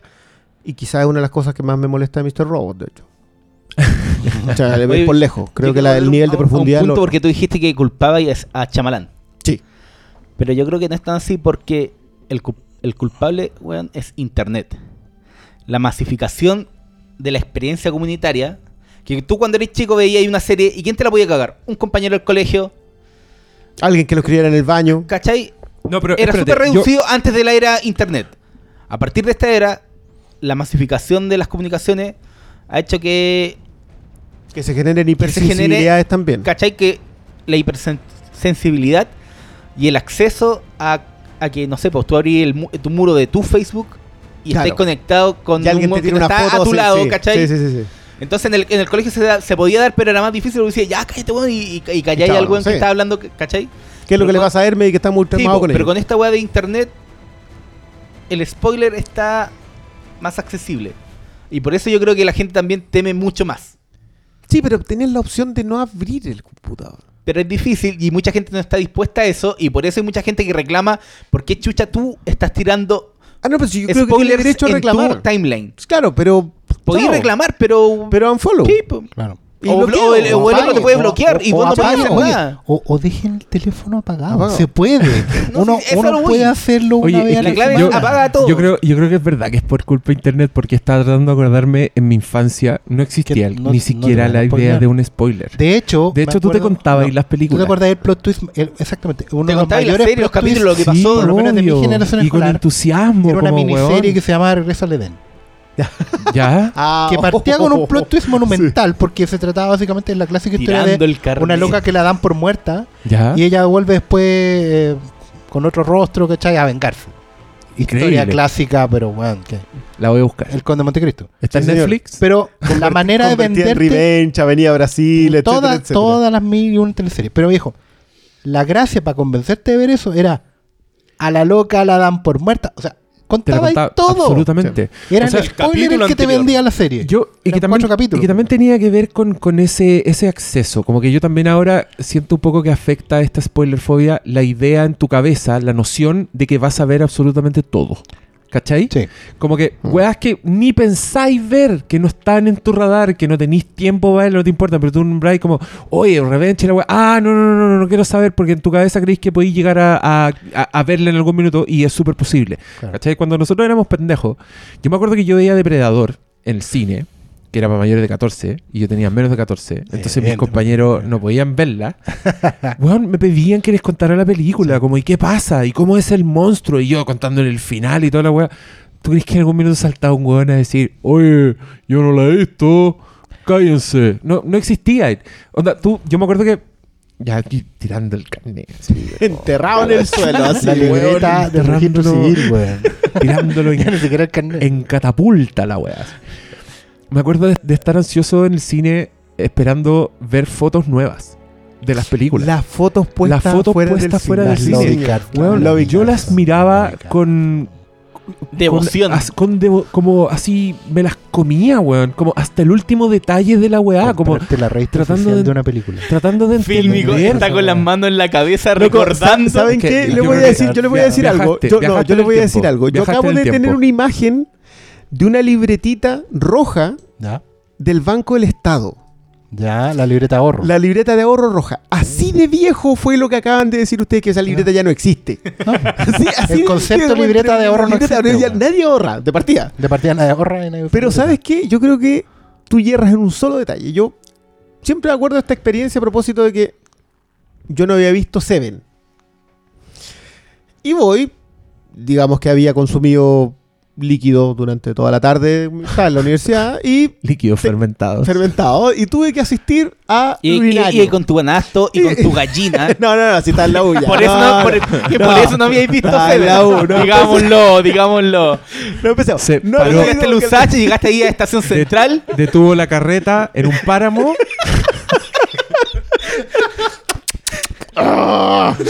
Bueno, y tengo que asistir al urinario. Me siento, empiezo a hacer mi. Chucha, se sienta en Perdón. el urinario. Claro, me siento, asiento, listo. Había Y me recuerdo. giro sutilmente hacia la derecha y está escrito: En la caja está la cabeza de Winnet Paltrow. Pero quién es ese conche su madre. Yo lo Ese admiro. weón- Hasta el día de hoy. ese, es ese, el, ese weón- ese universidad. weón es un futurista. ese es el padre Ese del maleterismo. Ese, ese mismo. weón, ese weón inventó High Definition después. ese weón estaba por la calle y decía, ¿dónde puedo trolear? Esa palabra la acabo de No inventar, decía el palabra, weón. claro, claro. ¿Cómo? ¿Cómo se llama esto? Trolear. Este Yo quiero sentimiento trolear. que viene. Bueno, eso pasó, después hizo costumbre. No, Entonces tú ibas escribían y- y spoiler lo en el baño. los spoilers en el baño. ¿En el baño de dónde esto? Esto en el baño de Lusache, en la cafeta del técnico. ¿Qué hijos de puta, Sí, weón? sí, probablemente. Oh, la Usache, la cuna, la cuna de High Definition. Ahí está. Es Probablemente muy- en la es escuela de periodismo. ajá. Si alguien tiene información, pero, spoilela. pero, entonces yo igual creo que tiene que ver con el acceso, pero por lo que decís eh, tú de que nosotros de verdad creemos que vamos a ver todo. Sí.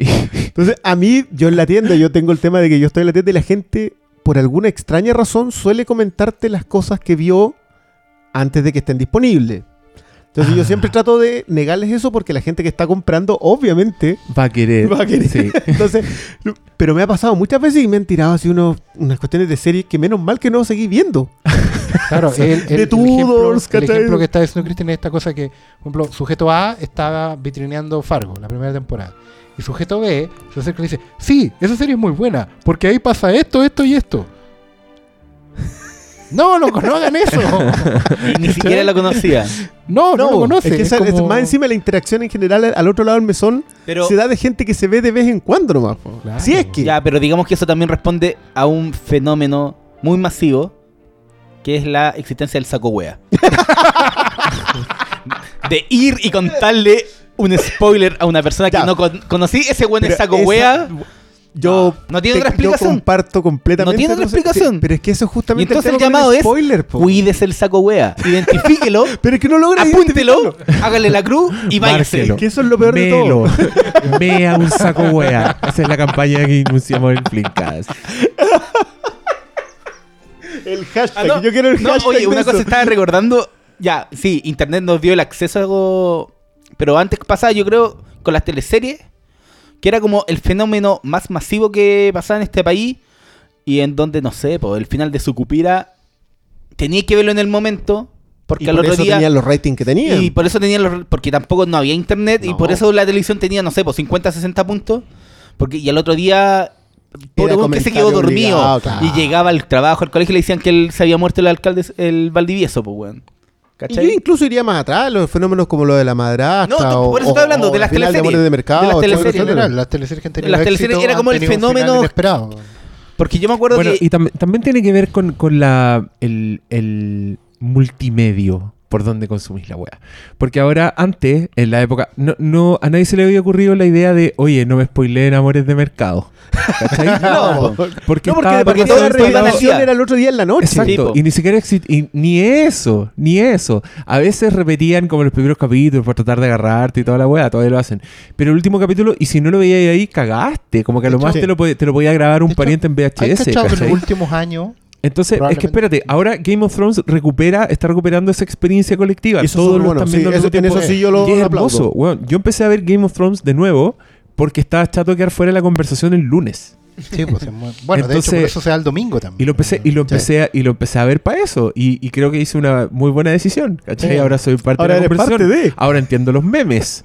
¿Cachai? Evidentemente. Entiendo, lo, entiendo de qué están hablando mis compañeros de pega. Entiendo, me puedo meter en una conversación sin ser el saco wea que, oh no, yo no veo Game of Thrones.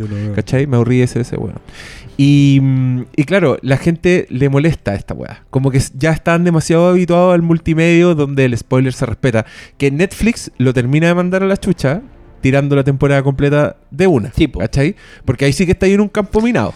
Ya, pero, pero ahí una carrera para terminar la wea antes que el otro weón que te la Y que te es, cagar. Y es una excelente estrategia para que weón contraten Netflix. Es que, viste, esa es una de las gracias. Por ejemplo, la excelente estrategia de soltarte el spoiler y terminó el capítulo y probablemente, no sé, terminó el capítulo de Game of Thrones y en la página de HBO, En el Twitter. claro, o en el Twitter estaba la En foto de. Snow de arriba y tú, ah. Sí. O sea, y, y súper bien, yo lo encuentro súper bien. Sí. Métete. ¿Cuánta gente re- reclamado por esa weá? Y los de HBO dicen, "Pff, nosotros hacemos la weá. Está Sí, bien. la, la regla Yo- primera del marketing, que hablen de nosotros. Claro. Para bien o para mal. Todos están hablando de Game of Thrones. Sí, pasa, pasa igual Ahora- con Walking Dead. Claro. Aunque una vez sí exactamente. pedi- pidieron disculpas por tirar un spoiler. Ah, ya. Que les pasó que por el tema del costa este y oeste. Ah, es que ahí es Despidieron, más- ahí es más despidieron delicado. un personaje. O sea, oye, fue un gusto conocer, fue un gusto tener a tal personaje. Y no lo habían visto los de la otra costa. Y los Entonces, del otro lado. Claro, y ahí pidieron disculpas y nunca más se les pasó, No, digamos, y Estados echaron al Unidos hay pobre dos horas de diferencia entre una costa y otra. Son dos horas. po. O sea, Tres horas. tres, capítulo pero entero alcanzáis un capítulo y tenéis una hora para pelar. Bueno, ahora eh, con Juego de Tronos pasó, po. Como yo sigo muchos gringos de la tele o del cine que tienen sitio, están alegando porque los buenos están en Los Ángeles y los buenos de, no sé, por los sitios, en su afán de lograr el click, terminó el capítulo, la primera emisión, que justo era paralela a la de Latinoamérica, y los buenos subieron en el Twitter. ¿Cachai? Y había muchas notas onda. Jon Snow está de regreso. O, o, eh, había una Kit Harrington eh, se disculpa Por por haber mentido. ¿Cachai? Y, había, y entonces los buenos de, de Los Ángeles decían, puta weón, te va a tener que hacer un follow porque hiciste esta weá. Y como que se peleaban los mismos buenos de los medios. Ah, pero. Weón, y es como una realidad que pasa. Claro, o sea, Juan de Los Ángeles está obligado a viajar a, a Nueva York a ver la Sí, po, ¿cachai? Todos los domingos.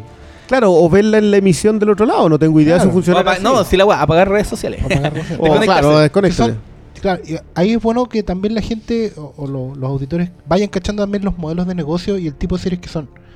Porque hay gente, por ejemplo, en, en Daredevil hay spoilers. ¿cachai? Eventualmente durante la temporada. Y uno por último la Más ve en la y- primera. y, se queda callado. Más en la primera que en la segunda. Bueno, tiene mejor resultado en la primera que en la segunda. Pero, pero uno entiende y, y hay una cosa más tácita porque no está en la estrategia, a pesar de que hay spoilers en las temporadas, la estrategia de negocio es otra. Como ellos, como Netflix y cualquier servicio de streaming no necesita el avisaje, el rating, la suscripción, sino que viene solo por la suscripción el tema. Pueden tirar la cosa completa y la, y la comunidad se va creando de otras maneras. ¿cachai? A diferencia de series como, entendámoslo, que hay series que son de canales abiertos, que también tienen otra fórmula de estrategia. Si ustedes se fijan un poco, la, la promoción de las series de canales abiertos, ABC, NBC, CBS, pasa por adelantarte lo que va a pasar. Es, es parecido a la tele No chilena. tanto, es, es más como enganchar. Es lo que pasaba con Lost, que era un- una serie, el último fenómeno de televisión abierta en Estados claro, Unidos, ¿cachai? de. Que era de engancharte con lo que viene y no te lo perdáis, ¿cachai? Claro, y porque esa es como su estrategia. es como, oye, en Supergirl y Flash se juntan en World Finals y, te- y uno dice, oye, pero están spoileando todo el capítulo. No, porque la estrategia de ellos es otra. La estrategia de ellos pasa porque tú ves ahí el capítulo en la emisión en tiempo real, ¿cachai? Y todo el tema. Les di el rating, Claro. que son los que le, le, le- le sustenta el negocio de la publicidad. Claro, entonces, ¿cachai? Eh, que es a priori. La del cable, como es por suscripción, porque tú tienes que contratarla, weá, es como a posteriori. Y te onda, no te lo puedes perder por lo que viene. Y te van dejando colgado, te van dejando colgado para que tú mantengas la suscripción. Y la de los streaming en realidad es, es otra, pues es como. Es tirar toda la carne a la parrilla, Toda la pues. carne a la parrilla, al tiro, la cosa corta y el hecho de la maratón. Y ellos fomentan la maratón, ¿cachai? Pero ¿Sabes que Yo, esos, yo, en general, el tema de los streaming yo lo encuentro súper interesante por otro tema. Ajá. Como la gran gracia del streaming es que tiene absolutamente todos los datos, es decir, emisión, fidelidad, eh, momento de enganche, etcétera, etcétera, etcétera. Toda la cosa. Eh, todo, todo. Entonces ellos pueden llegar y tomar un, un sistema a tal nivel que digan necesitamos lanzar esto en tal momento. Claro. Entonces tú sabes que en el cuarto episodio de cada serie viene un pick. Y sabes y, y es tal que tú puedes empezar a ver ya la. O sea, no sé si ya en Daredevil se veía un poco la costura en, el- en ese traje. digamos. En la segunda más que sí. Pero, puede, notaba- a diferencia de Jessica Jones, que Jessica Jones como que lo tiene, pero no lo notaste tanto, pero claro, uno empieza como a afinar después. Y eso sí que me preocupa un poco más a mí. Claro, porque ahí, ahí empezáis a ver la reiteración de ciertas fórmulas. Es. Es lo que hemos hablado del tema de la escalera en Daredevil. El pasillo versus la escalera. Claro, el pasillo versus la escalera. Sí, que, que es justamente eso. Eh, y, y la, es y la parecido entrada de ciertos Porque personajes. yo, yo, por ejemplo, yo decía, como, como fan de Daredevil, del cómic antes, yo decía, yo le tengo mucho miedo a la segunda temporada de Daredevil porque es como el segundo disco de una banda que se mandó un gran primer disco. Es como inevitablemente, los periodistas de música lo saben, que el segundo disco baje Viene, las claro. revoluciones.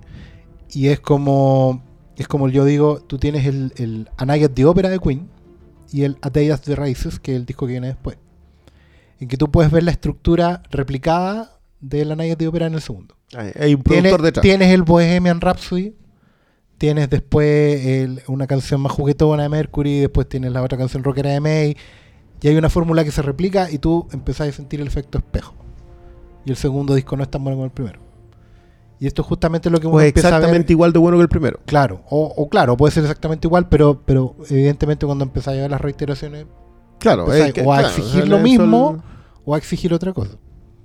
¿Cachai? Claro, que el caso de Netflix a mí me, me incomoda un poco eso, o sea, y en el sentido de que tú sientes que está preparado para eso porque buscan justamente la fidelidad, o sea, que tú vayas y te lancen el primer episodio y que vayas haciendo los picks específicamente donde ellos te lo van dando.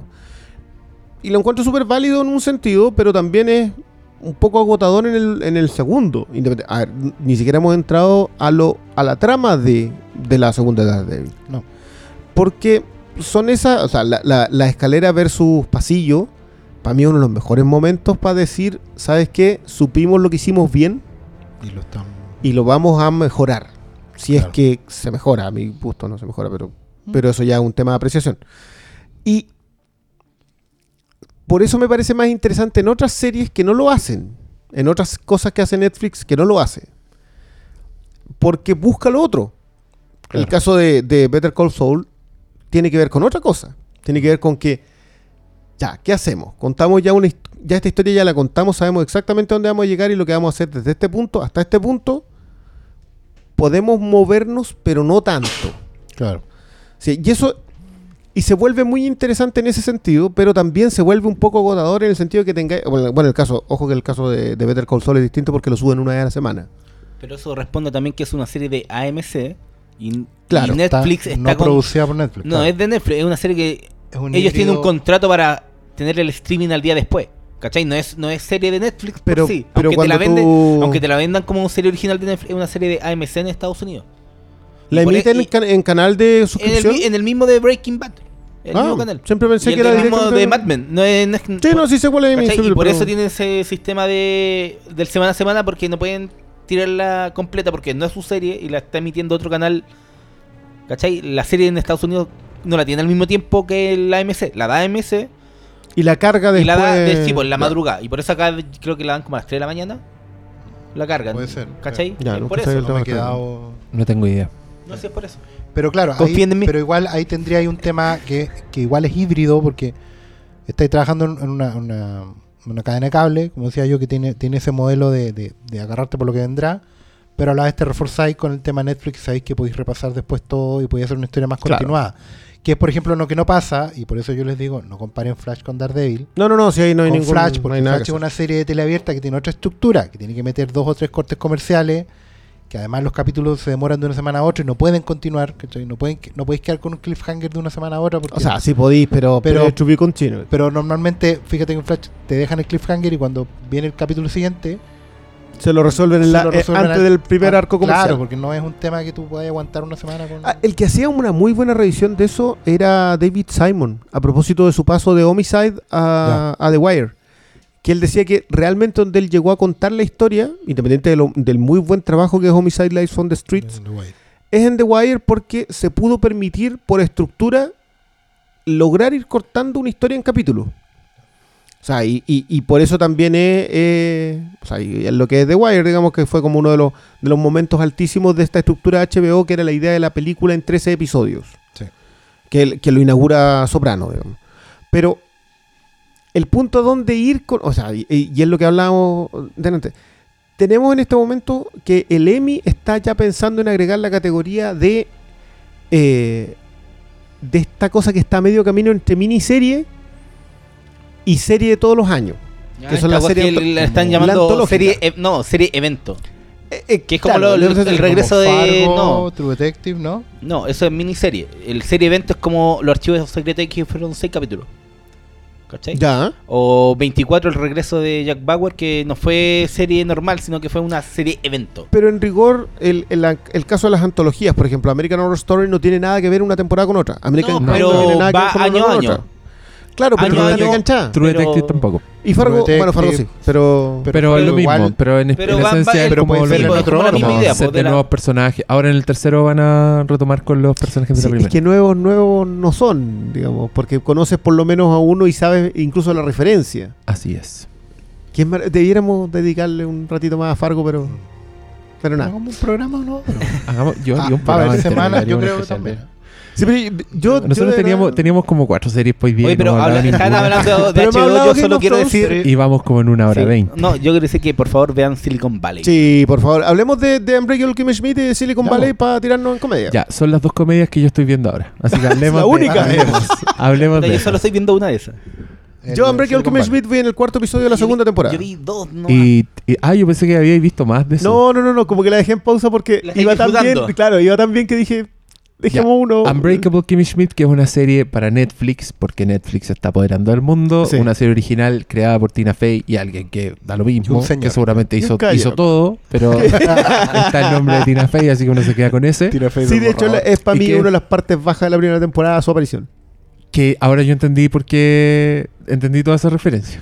Es una referencia a Marsha Clark y su abogado del caso de O.J. Simpson. Y yo eso no Ah, lo entendí perfecto, porque ya. hay American Crime Story. Y si entendí eso, se entienden todos los chistes. Que parecen muy random si no, me imagino. la verdad que yo cuando la vi, o sea, me, me bajaba el ritmo, sobre todo porque tenía a John Hamm al frente. Ah, ya, perfecto. Y, y ese loquito de verdad que me Oye, disparó el ritmo. Contemos, contemos, uh, contemos un poquito de eh, qué se trata de esta serie. Una serie Batman. muy negra. Un humor muy Sí, negro que parte de una Schmidt. premisa, claro, que es una niña que era parte como de una secta. Kimmy Schmidt era una chica que a los 15 años la, Fue la, engrupió, la engrupió un pastor milenarista apocalíptico y la encerró en un burger por 15 años. Por, Por 15, años, 15 con, años, con tres locas más. Entonces ella, ella en el fondo dejó que no de... es una weá muy rara en Estados Unidos. No, que de hecho, todas es sectas como el West Bosboro, no sé cuánto, donde se mataron Westboro, como 40 claro, sí. Eh, y cachai que en el fondo No, pues ella- Westboro no se, mata, no se han matado. Te estás confundiendo con, con los Ah, de no, pues eso era lo, lo, lo, lo extremista. Pero había una weá que se mataron. ¿Cómo se llama esa secta? No, pues era un guaco. el- en Ah, Eso- en guaco, de veras, de veras. en Poltergeist. Pero bueno, No, pero la gracia es que en el fondo, primero, Kimmy Schmidt es una chica que se quedó en el año 2000. Por lo tanto, todas sus referencias culturales Sí. y pop son pre-iPhone. Porque, 90, porque ¿cachai? estuvo, pero porque estuvo en un búnker. Claro, No pero son pre-iPhone. Pero además, eh, lo que a mí me gusta mucho de la serie es que yo creo que hay un momento justo, porque en general la, la comedia de 25 minutos, la sitcom, había, ha caído en un letargo. Nada. Es que son compleja. zombies de Friends Sí. por décadas. Pero salvo excepciones. sí. Pero esta Salvo Community. sí, por sí. favor. Pero Community incluso le costó. no, sí bajó, pero hay. Pero le costó. Sí. Pero yo creo que ah, esta, esta serie tiene el gran valor de que llegó a instalar o a reinstalar un montón de tipos de humor que estaban completamente baneados de la sitcom. ¿Cómo qué? Como, bueno, Como Titus- Titus, Andromedas. Titus- pero es es un que, es que personaje absolutamente. yo he visto dos capítulos de Ki- Kimmy ¿De Kimmy Smith, Schmidt? y no cae también en, en el concepto eh, de sitcom que tiene más cosas repetitivas, weón. O sea, y esto, todos los capítulos son muy sí, diferentes. Digámoslo, Yo vi no tiene la eran- locación fija. No, Es no una llegan comedia, a- pero no es sitcom. ¿cachai? No, solo, digámoslo sitcom solo porque dura 25 minutos y. y nada, y Pero es una, es situation comedy, pues igual el- Claro. el- la definición de género está súper es amplia. el correcto, entonces Situation no- Comedy, tiene razón. O sea, si Arrested Development es un sitcom, porque esta weá no es un sitcom? ¿cachai? Claro, pero por ejemplo, el, el personaje gay.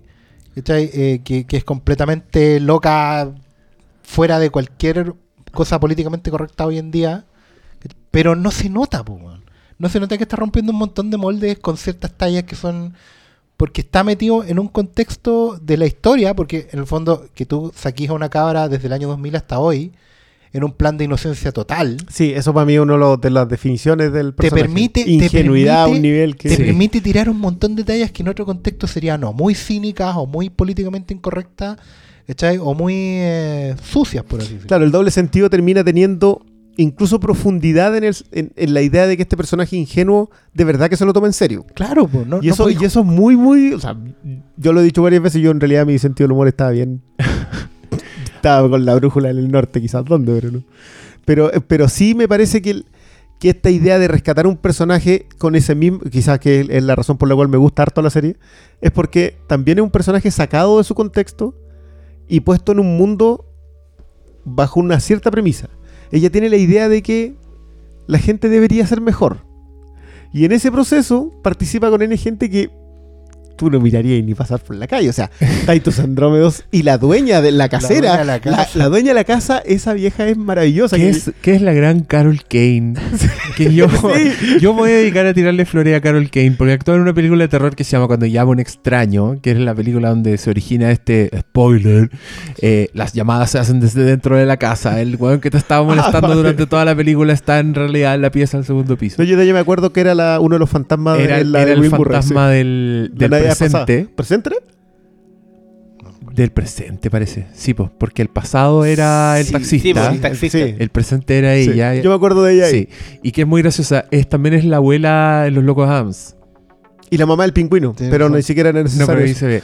Y es la, y es la mamá de Sin Permiso para Conducir. Oye, el Oye, carnero para. hoy día, loco. Oh, pero, pero Mira, no estoy seguro sale en La Princesa. Prometida, ¿o no?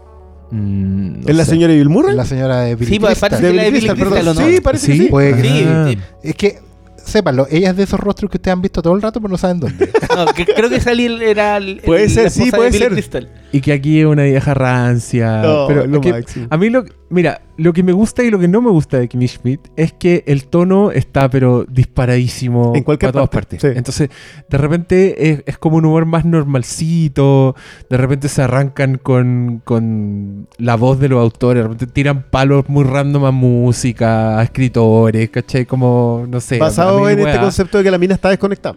Claro, y también tiene como humor que es definitivamente absurdo y que es más de puta, de los Simpsons que, o Sí. de Scrubs, ¿cachai? Donde pasaban weas que desafían la realidad y. Puta, que, que para mí fue un momento muy cumbre de la serie cuando Titus va a un cajero y quiere hacer un giro por dos dólares. Y la, y la wea le dice que le va a cobrar 3 dólares. La Por la operación cuesta comisión. 3 dólares. Y él piensa en algo que se quiere comprar y dice, ya, filo. Y aprieta a retirar la plata y le sale un billete que tiene un negro, tiene un prócer negro y un billete por menos un dólar. Yo en ese momento ya, aparte de la carcajada, dije, ya, pero es que en esta weá puede pasar cualquier, cualquier estupidez, puede pasar y va a pasar. Y eso es lo gracioso, ¿cachai? Pero al principio es lo que me chocó, porque yo no sabía, no, no, Es que esa es la, Es la bien mayor única, gracia. es Sí, bien porque, único en porque no sabéis sentido. en qué momento, o sea, no, no tienes idea de qué esperar. En ningún, en ningún Sí, momento tienes sí. idea de qué esperar. Y la gracia es que los personajes están enganchados para que tú no sepas qué esperar. O Es sea, porque verdad. tú no sabes qué esperar de la Kimmy Claro. O sea, yo lo traía ahí en el capítulo de la segunda temporada en que la mina levanta una tapa alcantarilla. sí. Y la otra se quedan conversando así como, oye, no debería, ella puede no hacer debería eso. poder No, hacer eso. sí, sí. se puede una tapa alcantarilla. Que es lo mismo que estaba preguntando. Y, y claro, después te tiran una talla con las tortugas ninja. Sí. Así que le hayan dado un pedazo de pizza a una rata. Así que una cuestión que decía, pero ¿por qué están haciendo esta referencia? Y la rematan con lo de Choclor. Sí, yo, yo dije, ya, listo, ya, ya, acá de- ya. no haga. mal. Sí. Entonces, esos son los. Yo, yo para mí la primera temporada, el punto ya altísimo que me lo repetí. Yo es muy raro que me repita series porque estáis como la, demasiado fresca, pero reconozco que me repetí el par de capítulos con John Hamm. Porque el tipo es extraordinario en comedia. Yo de verdad que creo que él se está Es, desaprovechando. es bien bueno, sí. Las entra y más encima lo, lo- lo retoman como en la segunda y tiran un par de chistes con lo del final de Mad Men que también son gloriosos. Pero todo en este marco que no es marco, porque lo, lo- lo que decís tú bien, tú nunca sabes qué esperar, pero cuando te tiran algo que nada que ver, cuadra con algún personaje. y eso y eso es de verdad que es súper único en ese sentido. Yo no, no- Yo, yo cada vez quiero más a Titus. Titus Andrómeda. ya, ya estoy en un punto en que solo verlo me da risa. Como sus ojos vidriosos, como que siempre está con los ojos vidriosos así a- al borde del llanto, como en cualquier situación. la, Esa la aparición de chistosa, ¿cómo weón. se llama el cuñado de de Walter White? Dean Norris ¿Aparece Hank? en la primera temporada. Ah, tenés toda la Sí, razón. porque Sí. que ese episodio para mí ya me define a Titus, que aparte le tienen unas tallas Entourage que son maravillosas, maravillosas. Esa, esa, esos como son con los momentos que tú decís, ya enganchaste con el personaje y no, no vaya a parar. Incluso como que si no aparece tanto en el episodio, ah, como que lo echáis de Sí, menos. sí. Y, y eso, no sé, a mí me, me encantó el personaje que reagregaron porque aparecía en la primera temporada este maestro La Contru Ah, el, que, el- que engancha sí, sí, con, sí. con paraíso. Pero creo que en la profundidad lo mejor que tiene Unbreakable Kimmy Schmidt es que te recupera un personaje ingenuo que tú pensabas que ya no podía existir en este mundo. Pero, y lo ponen en el ambiente más cínico posible. Es que No, en- sí. Y, y de hecho por eso se llama Unbreakable. Porque ella en el fondo es... Ella da contra todo... Pronóstico. Contra, claro, against all odds. O sea, la buena... Completamente desarma todos los esquemas. Y eso es lo bueno weá. Y- igual yo también confieso que disfruto mucho todos los palos que tira Unbreakable Kimmy Schmidt. Cuando, ponte tú cuando a los hipsters, a los millennials, a ese weón cuando la loca está, está haciendo una fiesta y le pide al pueblo millonario que le traiga hielo. y el weón le trae hielo en una caja de madera. Sí. Y, Ah, vienen, y vienen tres cubos y viene como con un certificado de autenticidad de un, de un explorador De así hecho, ese weón, sacándolo. ese weón, pues, también le dice cuando lo, recién lo estaba conociendo, le dice, pero tú eres británico. No, lo que pasa es que mis papás me criaron no sé dónde, un pueblo así hipster de Estados Unidos, y por ahí nos educaron con acento británico desde pequeño. No, bueno, para mí la talla de, lo, de la gente ofendida. Lo, los que van al acto. Los que de- van a la presentación de, Geisha de de. Tito Sandrones. es- Yo para mí eso es notable. esa- eso es como las redes sociales. Exacto, pues si la gente momento. ofendida, pues la gente que, so- que- y en un momento dice, "Oh, me ofendí a mí misma. Y, Sí. le- y se la lleva un rayo así la abducen y yo digo, no, ya, listo. Cierren, cierren por fuera, vámonos, loco. Pero tú cachai que yo leo a un weón que, que es un asiático gringo y el loco odia a Kim Schmidt. Encuentran un retroceso. Como que para él el punto de ya ofensa máxima fue el personaje de Dong. Ni siquiera llegó a la, a la geisha. Ya. Que Que- igual la geisha era un poco como él. Cuando, cuando Fa- estamos hablando eso. de Falong. Estamos hablando de. Sí, falo. Lo, traducen como falo. Chong, una cosa así, ¿no? Y. Sí, po. mal. Sí, está bien, pero, pero, pero es súper bueno también cuando lo, lo hacen la revisión. Ahora, ah, no estamos hablando de que acá hay un whitewashing ni ninguna de esas cosas como que, que sí son como para empezar a prestar atención en qué es lo que está haciendo, sino que integran este personaje que, llegó, que está buscando la carta, de, anda buscando la green card y todo eso. Pero que, es muy bueno lo que decía Malito a propósito de que esas son como las dos series que les podéis prestar atención y que son los pináculos en sus propias... eh, en una salida del sitcom y la otra propiamente tal sitcom. Si Silicon Valley es co- corresponde casi perfecto a lo que empezó haciendo HBO con eso que era Entourage. Porque Silicon Valley tiene- está muy empatado con Entourage en el sentido que son más o menos la misma cantidad de personajes eh, que están innovando en algo es lo que están haciendo, se juntan, avanzan, retroceden, etcétera, etcétera. Pero yo, Silicon Valley, yo alucino con Silicon Valley es un placer. Sí. Yo, yo ya recomendé esa cuestión en algún podcast del pasado, pero por favor véala. Va en su tercera temporada en HBO, creada por Mike Judge, por el gran Mike Judge, que hizo Office Space, que es una película que me encanta. Y Vivis, Vivis and Y creó Beavis and Butthead y King of the Hill y después hizo Idiocracy, que es otra película muy buena. Eh, el bueno igual es de culto, como su- Sí. sus películas se aprecian más con el tiempo y Silicon Valley es una joyita de, de lo mismo estos méritos como de, de comedia en el trabajo, comedia de enfrentarse a gente muy freak, el güey lo extrema porque lo ambienta en Silicon Valley donde son todos multimillonarios, creo que no hay ni un puto personaje cuerdo en toda esa serie, como son todos unos freaks, pero Hasta el en, doctor.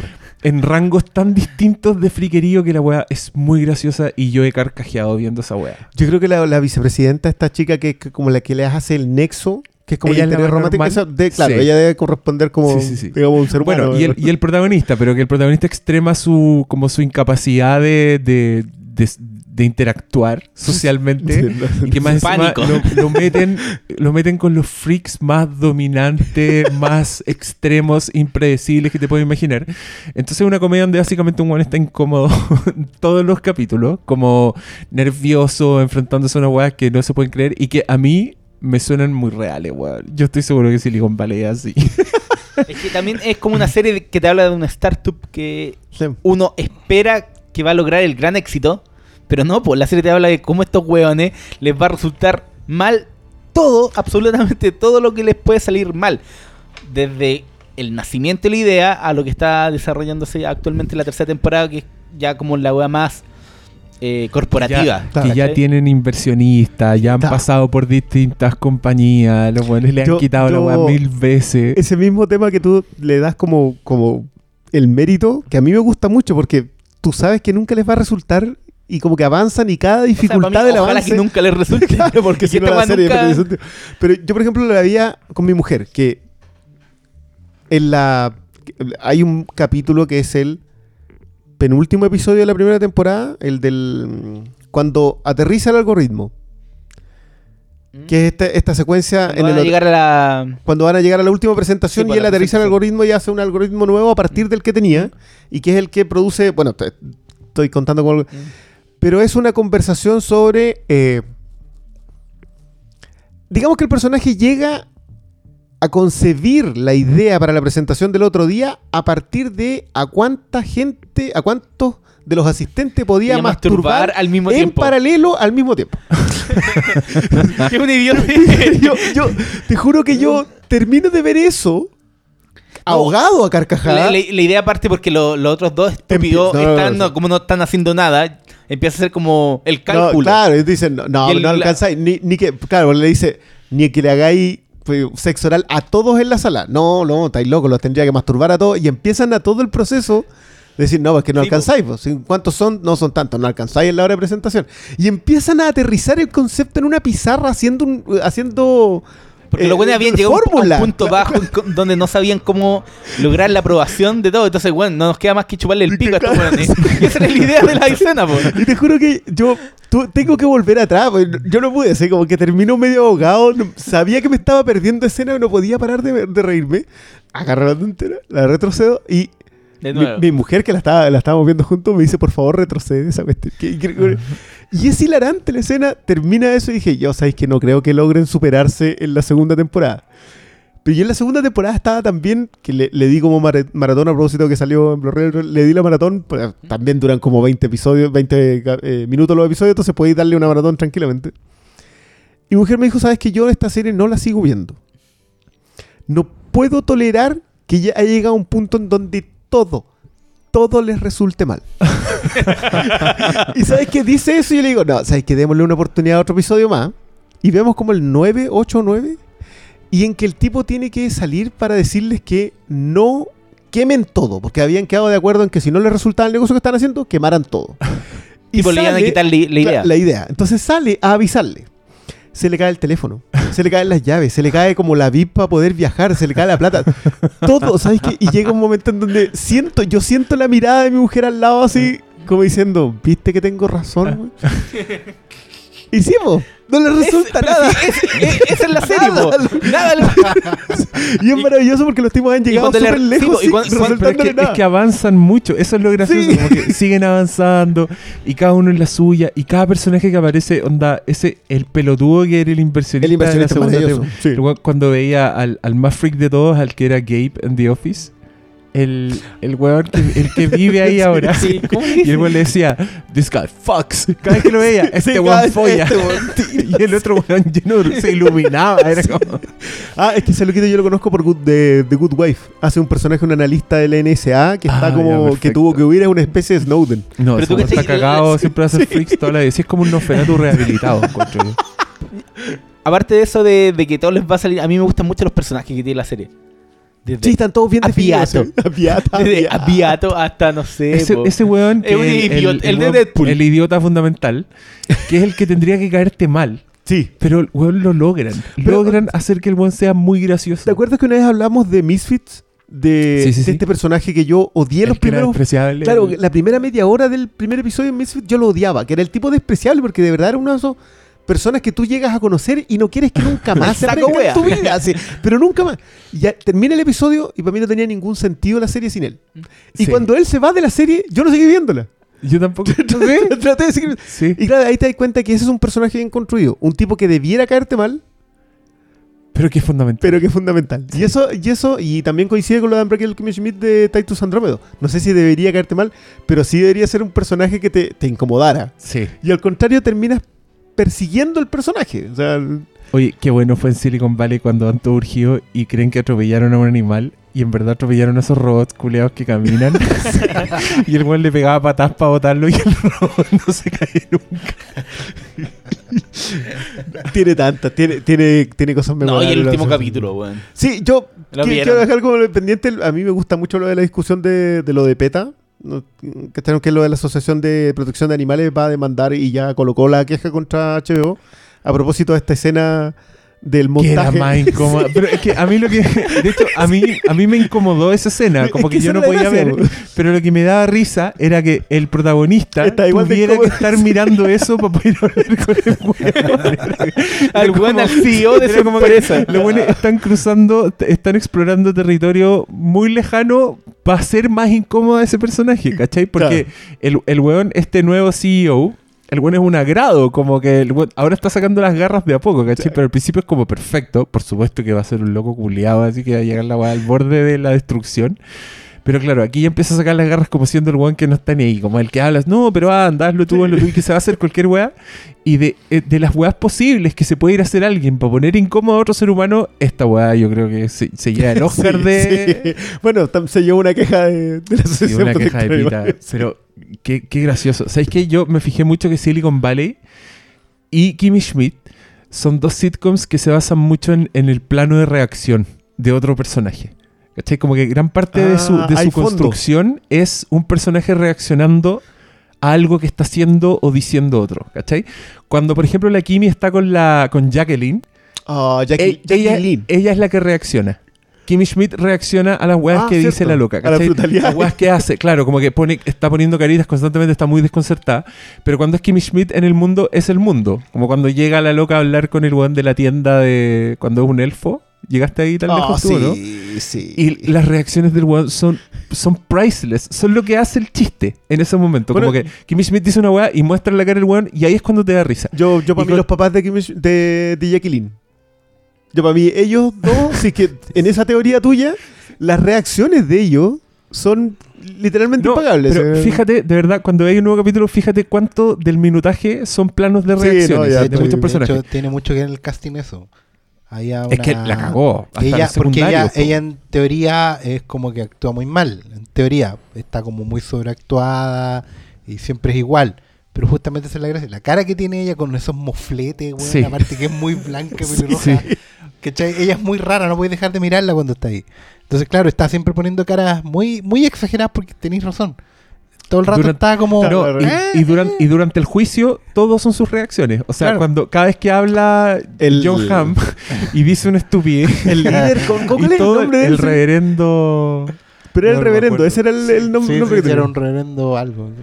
Todos No, son las no, reacciones de Kimmy Schmidt a las weas Sí. que están pasando. Incluso cuando Claro. su abogada, que es Latina Fake, que la gracia es que Marsha Clark se supone que era la puta, es la loca que liberó a O.J. Simpson y teniendo Sí. todas las pruebas del mundo, ¿cachai? Em, son por eso, son como escándalo, shock. Y con Silicon Valley también. Y generalmente es este weón que tiene la cara de ser un, un ave en peligro todo el rato. Lo hace muy hilarante. Estoy, bueno, estoy tratando de explicarme por qué me dan risa. No, Pero pero eso también me- se da hasta en, la relación que tienen el, el- lo- los dos programadores. O sea, no son programadores, era el. El, El indio con el... el El- hindú el con el canadiense. con el canadiense, Sí. weón, que es- creo que son los que tienen mejor in- eh, interacción. Eh, entre ellos como personajes, de fondo que son muy drama y Turtle en Entourage. Pues. Yo le decía que, lo, que la referencia... eh, esa, las interacciones entre ellos dos son cuento aparte. O sea, son, son que todos los episodios tienen alguna alguna Y rivalidad. son con el punto alto de la weá más chistosa, sí. porque como que se cranean qué weá hacemos que estos dos estúpidos hagan. Sí, y se la crearían bastante bien porque lo han conseguido. Better Call Saul, por favor. No, No es lo que- dejemos ir. Es que estamos, estamos hemos demorado, estoy, estoy pensando si hablamos de las demás series en base a las preguntas. Porque igual hay preguntas Ya, de Better sí, ya, Saul ya, y- sí, mejor sí. Ya. Eh, ¿Quieres leer tú alguna, Oscar? ¿Tenías alguna preseleccionada? Vamos a ver el tiro. Había- había leído varias- varias temprano. Bueno, un, un saludo para el amigo que pregunta sobre Roma de HBO, pero por ahora yo creo que lo podemos dejar pasar. pero- No, Filmico levantó las manos, fue a buscar algo, agua parece. Él la ve, yo no la nunca vi Roma. Mira, alguien pregunta Fargo versus Better Call Saul. ¡Oh, qué difícil! No, ni cagando. No se puede contestar eso. Yo sí. Ah, sí. Sí, Fargo. Ah, ¿Fargo? Fargo, no. Ya. O sea, con todo el cariño que le agarré a Better Call Saul en verme en tres semanas 20 episodios. Yo, que, yo, yo encontré que Better Call Saul es de una belleza. Amo, amo esa serie. Amo, amo todo lo que hace con sus pocos personajes. Amo que todos los El conflictos. foco que tiene amo esa serie. el desarrollo que tiene entre esos dos hermanos, weón. La historia de Chuck y de, y de Jimmy eh, es una weá que a mí me tenía sin aliento. Y, y sin muertos, sin balazos, y yo no respiraba con Y esa sabiendo weá. lo que va. Y, sa- y ¿Sabes sabiendo. A mí, a mí La- me gusta mucho ese detalle del saber a lo que va. Es que en- la primera en- en temporada es como sentido. la primera temporada es como crónica de un cagazo anunciado y la segunda en parte sí, pero también es como la primera temporada te dicen ya, por esta razón, eh, por culpa del hermano, Jimmy se convierte en Saul. Pero en la segunda temporada te da una vuelta de tuerca y te dice que no, pues weón.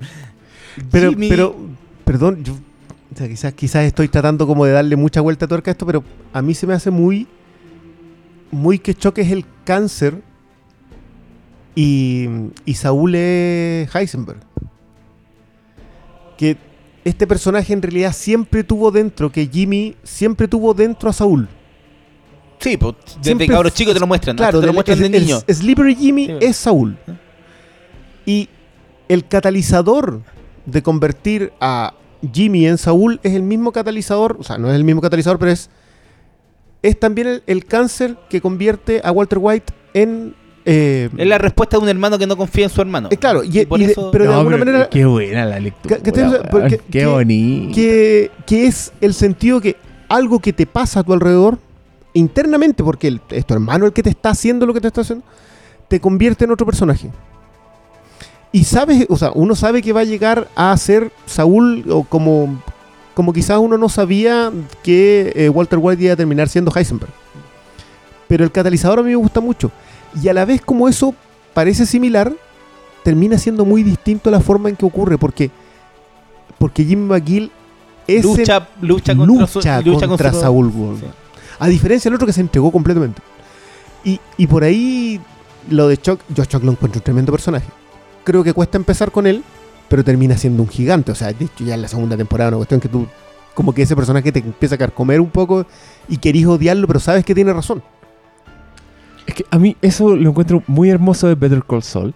Que la weá juega con tus afectos todo el rato. Como, mm, como con, tu, con tu empatía. Como que usa tu empatía en tu contra.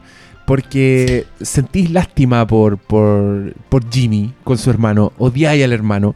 Pero en la escena siguiente igual le empezáis a, a sentir lástima por el hermano. Lo entendí.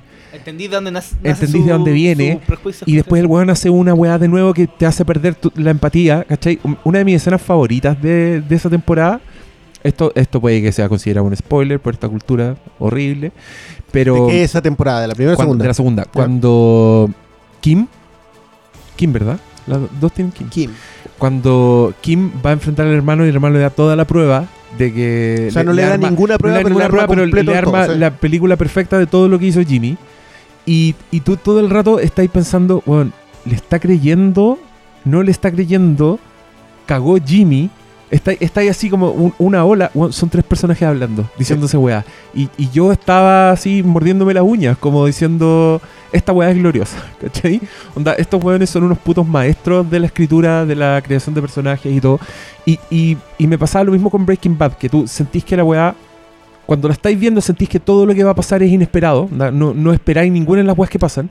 Y una vez que pasan, sentís que era la única forma en que podían pasar las La, weas. la- inevitabilidad, que lo hablamos, de hecho, cuando, cuando hablamos del. Las primeras veces en que como que nos juntamos la conversa a propósito del final en Breaking Bad, que era inevitable. Era To- inevitable. Todo, todo el proceso era inevitable. Y de hecho, acá juegan con lo mismo. Acá tú sabes que es inevitable que Jimmy se convierta en Saúl. Porque, Así porque es. sabes que va a ser así. Pero yo creo que la gracia es el contrapunto que hace otro personaje importante que es Kim. Es A mí, maestro. a mí, ¿sabes que A mí lo hablaba a propósito de que te cuentan historias nuevas de personajes que conoces, que son eh, Saúl y que el um, el tío Mike. Salamanca. Mike. Mike.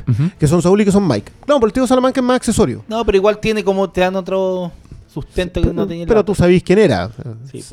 Y lo que quieres saber es cómo llega a ser quién es, ¿no? Sí, pero qué es lo que le O pasa. sea, cómo llega a ser tuyo. Claro. Pero, pero lo de Kim Hamlin, que a mí me encanta como personaje a pesar de que tenga poco espacio para desarrollarse, y Chuck son la demostración que independiente de que te conquistan con personajes que conoces, ellos pueden crear personajes que son mucho mejores. Y pocos. O sea, en esta, en esta serie tenemos poco. 10 Es- personajes. Es muy acotada, sí. Es- cuando mucho, o sea, la señora la dueña del salón es un personaje y será uno de los 10. Sí. Ya ha salido tres minutos. en total. Pero, pero eso, eso a mí me parece. y el- el, eh, ¿Cómo se llama? Ernie, Ernesto, el, eh, Sí. el otro del correo. Sí, que yo lo vi y dije, ese, ese es Gustavo Fring. Pensé que era un homenaje. Bueno, ¿quién escribió el Don't? Hay una sola respuesta Sí, posible, pues señores, Gustavo's back, Fring's back. Hay por ahí alguien que pregunta por esa... sí, yo creo Por que. ese, por ese hallazgo, porque esa weá no es teoría, esa weá es completamente intencional y... Sí, lo armaron. si tú tomas la primera letra de todos los capítulos de la segunda temporada de Breaking Bad, de Better Call Saul, dice Fring's back. Volvió Frink. Gustavo Frink, que todos sabemos que. Puta, el personaje bueno, con la picardía del chileno, exalumno de la USACH, gay, negro, gay, negro, chileno, No, tiene todo para ser un sobreviviente de la discriminado, dictadura. sí. No, no sabemos si es sobreviviente o era que torturador. escapó. Claro, Escapó sabemos que se arrancó, el- pero el no sabemos historia de que- cuál lado está. Sí, pero puta, un gran personaje y que estamos, sí, no, y estamos llegando como al, al momento en que todos los fans de Breaking Bad están esperando, que es ver, no sé, ¿cómo se llama el gordo de que trabaja con Soul? El guardaespaldas. Ah, no sé cómo se llama. Ah, el ¿Te que, el terminó en el motel ahí sentado Sí, y no sabemos sí, todavía con él. Estamos acercando a Que ver todavía está ahí. personajes, pues, weón. No, pero weón, yo encuentro que sí. Tan hermoso. Que ¿Sabes- si sabes si qué es lo- habían el- personajes que, que uno quería ver más de Breaking Bad, puta, yo estoy seguro que te habría escogido. Eran a los entre Gustavo comillas y a inocentes. No, yo, yo a Frink, o sea, Gustavo creo, o sea, creo que es un tremendo personaje y creo que puede generar muchos mejores conflictos en la tercera temporada. Pero para mí lo de Mike está construido, pero con, con una precisión. Es que esa es la weá. Ese- sí, Hay es el tanta punto, claro. precisión. es- se nota una weá tan minuciosa como en los detalles, en las motivaciones, que es un placer infinito. Yo agradecía que tiraran uno a la semana porque La lo alcanzaba disfrutaba digerir. sí. mucho más, weón. Como Bueno. lo saboreaba cada detalle. Ese, ese plano del, del- de los camiones, weón. En- cuando te cuentan en, un, en una intro, antes de los créditos siquiera de, de Saúl, te muestran Ah, el paso La fronterizo. entrada del tipo con los eh, con palitos los de lado. palitos de lado sí, y te cuentan toda una Sí, historia pero eso, es en- que- sin diálogos con todo- personajes que nunca has visto. pero eso lo tenía ahí en Breaking Bad. La entrada de los primos es así. Sí, absolutamente. Pero me refiero a que es un deleite. Y yo encuentro que acá está más depurado. Porque todo el mundo. El otro día leí un artículo que, por supuesto, el titular era bien clickbait. Para llamar la indignación. Decía: Better Call Saul es mejor que Breaking Bad. ¿Cachai? Eso era para que todos fueran indignados a la weá. Y por supuesto que no podemos compararlos todavía. Pero, puta, yo sí veo en, en la segunda temporada de Better Call Saul una precisión narrativa que no estaba en la segunda temporada de Breaking Bad. De hecho, ese era, un poco el ángulo del, del titular sensacionalista. No sé, yo. Mira, dos, dos detalles sobre todo esto. Uno es que con todas las flores que le podamos tirar hoy día a Better Call Saul, si nos vuelven a hacer elegir, va a seguir siendo Fargo. Que, que eso esté como más o menos claro. Para que. Porque a mí, por lo menos, yo la segunda Sí, temporada- yo también, yo también creo que es cierto, en mi caso. Eh, Pero yo creo que sobre todo la segunda temporada de Breaking Bad, posiblemente ya pasó hace, qué sé yo, cinco años, seis años, que, que al parecer es mucho, mucho tiempo en estos días. eh, tiene la maravilla de esta, de esta contada con los blancos y negros. Entonces, a nosotros nos parece que como que hoy día estamos viendo precisión narrativa, pero estos tipos se sacaron conejos del sombrero maravillosos, mostrándote siempre el truco en la segunda de Breaking Bad. Entonces, yo sí aprecio mucho que hoy día haya- hayamos llegado a un momento en donde podemos apreciar en que los tipos hacen todo transparente y les queda extraordinario. O sea, justo lo que hablaba el Oscar del- de los plot twists que ya no son necesarios, no necesitáis el plot twist. Tú sabes perfectamente dónde vas a llegar. Eso es parte de la, de la cosa que tiene la tele, digamos, que fue De hecho, yo creo que Better Call Saul, para, eh, para reflexionar y todo eso. ¿Cachai? Pero Saul es un buen ejemplo de todo lo que estábamos hablando, porque es una serie donde sabéis lo que va a pasar, Sí, pues de hecho. pero lo que importa es, la- es el camino. El viaje, Tú claro, sabes el a dónde tiene que llegar efectivamente el personaje. Parte, esa es la premisa. Y eso es lo bueno, ¿cachai? Que podéis hacer ganchos con eso, ¿no? Necesito. Sí, igual, eh, por eso es tan buen aporte de gente como Kim o como Chuck. Claro. De hecho, preguntaban por acá eh, a quién encontraban más maldito. Si a Chuck en Better Call Saul o a los que apuñalaron a Jon Snow en Game of Thrones. Pero es que, Al cabro chico. es que es muy distinto, pues Chuck tiene sustento desde donde tener aprensiones hacia, hacia Jimmy. Sabe Claro. que Jimmy no tiene valores, weón. Lo conoce. Y aunque uno diga, puta, weón, es Jimmy, el weón ha intentado, pero igual es sucio. Que no ha intentado. Y lo ha intentado, pero igual el weón está fuera de la ley. ¿Cachai? Mira, y el yo- otro weón yo- es yo recto. quiero, yo quiero saber algo sobre Rebeca. Porque ese, ese es probablemente uno de los, de los que te tiraron así como la entradita nomás y no te, no te mostraron nada más. Pero, pero como que a uno le queda claro que ahí está la clave de. De la esposa. de- claro. Sí, ¿Qué le De- pasó a Chuck? sí pues porque quedó tan cagado y este weón que sufre, como, no me acuerdo cómo le dan un nombre, pero es como... No, Ya, pero es como temor, temor no, a la no es electricidad, nada, es o como sea. una estupidez. Pero, pero ¿sabéis qué? Sí, Esa- es algo le pasó. Él trae, las aprensiones que tiene con Jimmy las trae de antes. ¿Qué le pasó siempre que en un momento ya está completamente descuadrado con, con- Y es heavy también porque es una relación de hermanos. O sea, siguen cubriéndose la espalda independiente No, de... Y, y bueno, el capítulo donde te muestran la relación entre los dos y, lo que pasa con la mamá. Sí. Ahí te... Que la weá venía desde Sí. hace mucho, mucho tiempo. No, es, es notable. Yo creo que. Yo creo que Better Call Saul. ¿Sabéis qué?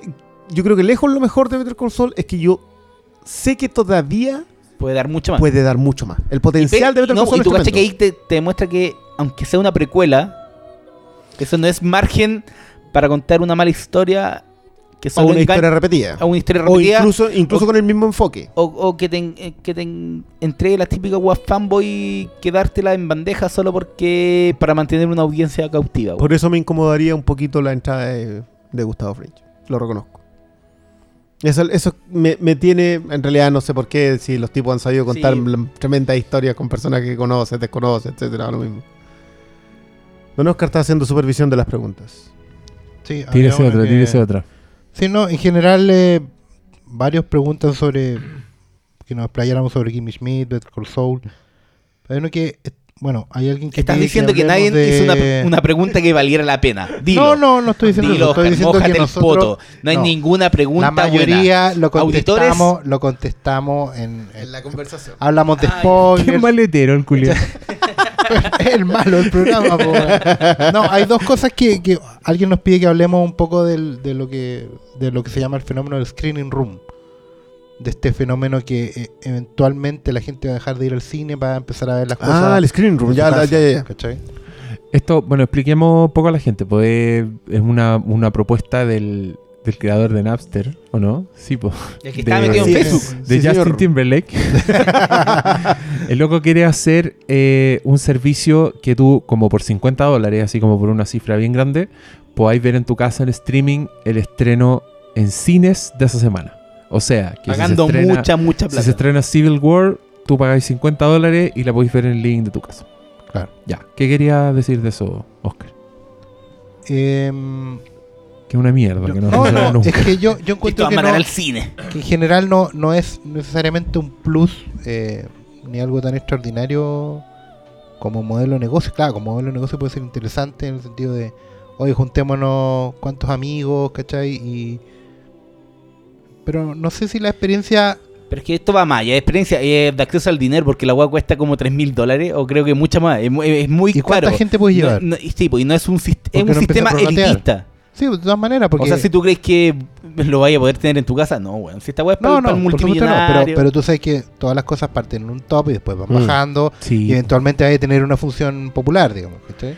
Pero, pero- se supone pero- un poco lo que quiere hacer este weón es como abrir un nuevo mercado. Claro, como que el que loco yo- no quiere restarle gente al cine. Eso es su parada. Él dice que no Claro. quiere restarle gente al cine, quiere hacer que la gente que no va al cine se tiente y gaste esa plata. Y, Es que yo creo que, el- el- por lo menos mi experiencia, mi opinión siempre ha sido que el modelo de negocio, para masificarlo, para acercar a la gente, pasa por otra cosa. Pasa por. eh, Por tú puedas pagar barato. una. Claro, o, o- o entregar más por ese dinero. Yo creo que solo ver la película no, no, tiene, no tiene un valor agregado real comparado con la experiencia de cruzar la calle y ir al cine. ¿Cachai? Em, Mm. distinto es el. No, me refiero a, a ver la película en la casa comparado con el Pero cine. es que hay, ¿no? ge- hay gente que está bajando versiones cam.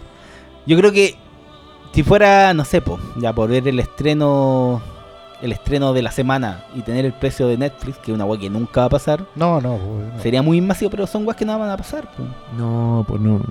No va a pasar. Yo discrepo y porque mi mm, es porque yo creo que la gente la experiencia de ir al cine como experiencia yo no estoy seguro si se la dé a alguna cosa que no sea el blockbuster. Claro. O sea, lo que hablábamos a propósito de que la gente las películas que va a ir a ver este año al cine, la mayoría están relacionadas o con cómics o son secuelas de cosas Sí, muy que hablamos. influyentes en la cultura popular. O se parecen a otra película. O sí, o es algo que ya vieron y lo Sí, quieren uno puede decir qué películas va a ir a ver la gente. Si la gente va al promedio al cine siete veces al año, ya hay siete estrenos que se van a llevar toda esa asistencia. Pero yo siempre me he quedado con la idea de una cosa que le escuché a la Alicia Cherson, que es una directora chilena, a, a puertas de estrenar una película y decía, voy a estrenar en sala, pero no sé si necesariamente esta es mi única opción. Ella da a entender en el fondo que em, perfectamente la película podría haber salido simultáneamente en, en on demand, en video, ¿cachai? Eh, porque no es una película que, como la- narrar una historia no necesariamente tiene que estar vinculado por presupuesto, por historia, por, por lo que sea, para una sala de cine.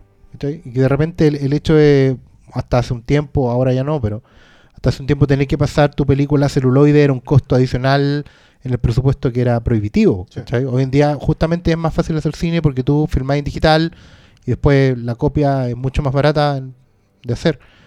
Entonces yo creo que si lo, lo que quieren en, esto- en fondo estos emprendedores es sacar a la gente, ampliar el visionado sin que la gente vaya al cine, yo creo que la cosa pasa por crear otro producto más que no sé, a lo mejor tú por pagar la entrada al cine, veis la película en el cine y te regalan al tiro un Blu-ray o una copia digital o compartís con los actores, ¿cachai?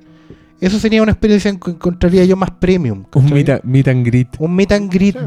No, derechamente, a lo mejor que te la comente el director y te sacáis un par de fotos con los protas, veis la película, Claro, Y- es- te claro, regalan el Blu-ray al es tiro, algo que hacen en Estados Unidos. ¿cachai? Claro, pero es que acá lo que hacen, o sea, acá la parte cara, porque 50 dólares por una película no es tan caro. No, A nosotros nos parece caro, pero nos juntamos nosotros cuatro y pagamos de más 50 dólares Así para ver una es. película en la casa. por eso te decía Esa cuántas esa es otra de las cosas que dice el Justin Timberlake. Claro, Cinco pero el punto, personas. el punto es, el deco es muy caro. Claro, Porque, hay porque un hardware ese es el- asociado. claro, el- el- Ese es el caro. ese es el caro y es el que, el que como que de alguna manera lo haría prohibitivo. Ahora, yo sí concuerdo con respecto a que como distribución de un cine menos eh, grande es súper interesante. Pero yo no, no sé cuánta gente estará dispuesta a pagar los- esos 50 dólares, estoy hablando del, del mercado norteamericano, por el último, por la última película alemana que tiene opciones de entrar al mejor película extranjera. El, el foco no es, el foco son los blockbusters, porque ya existe en Estados Unidos el sistema del BUD.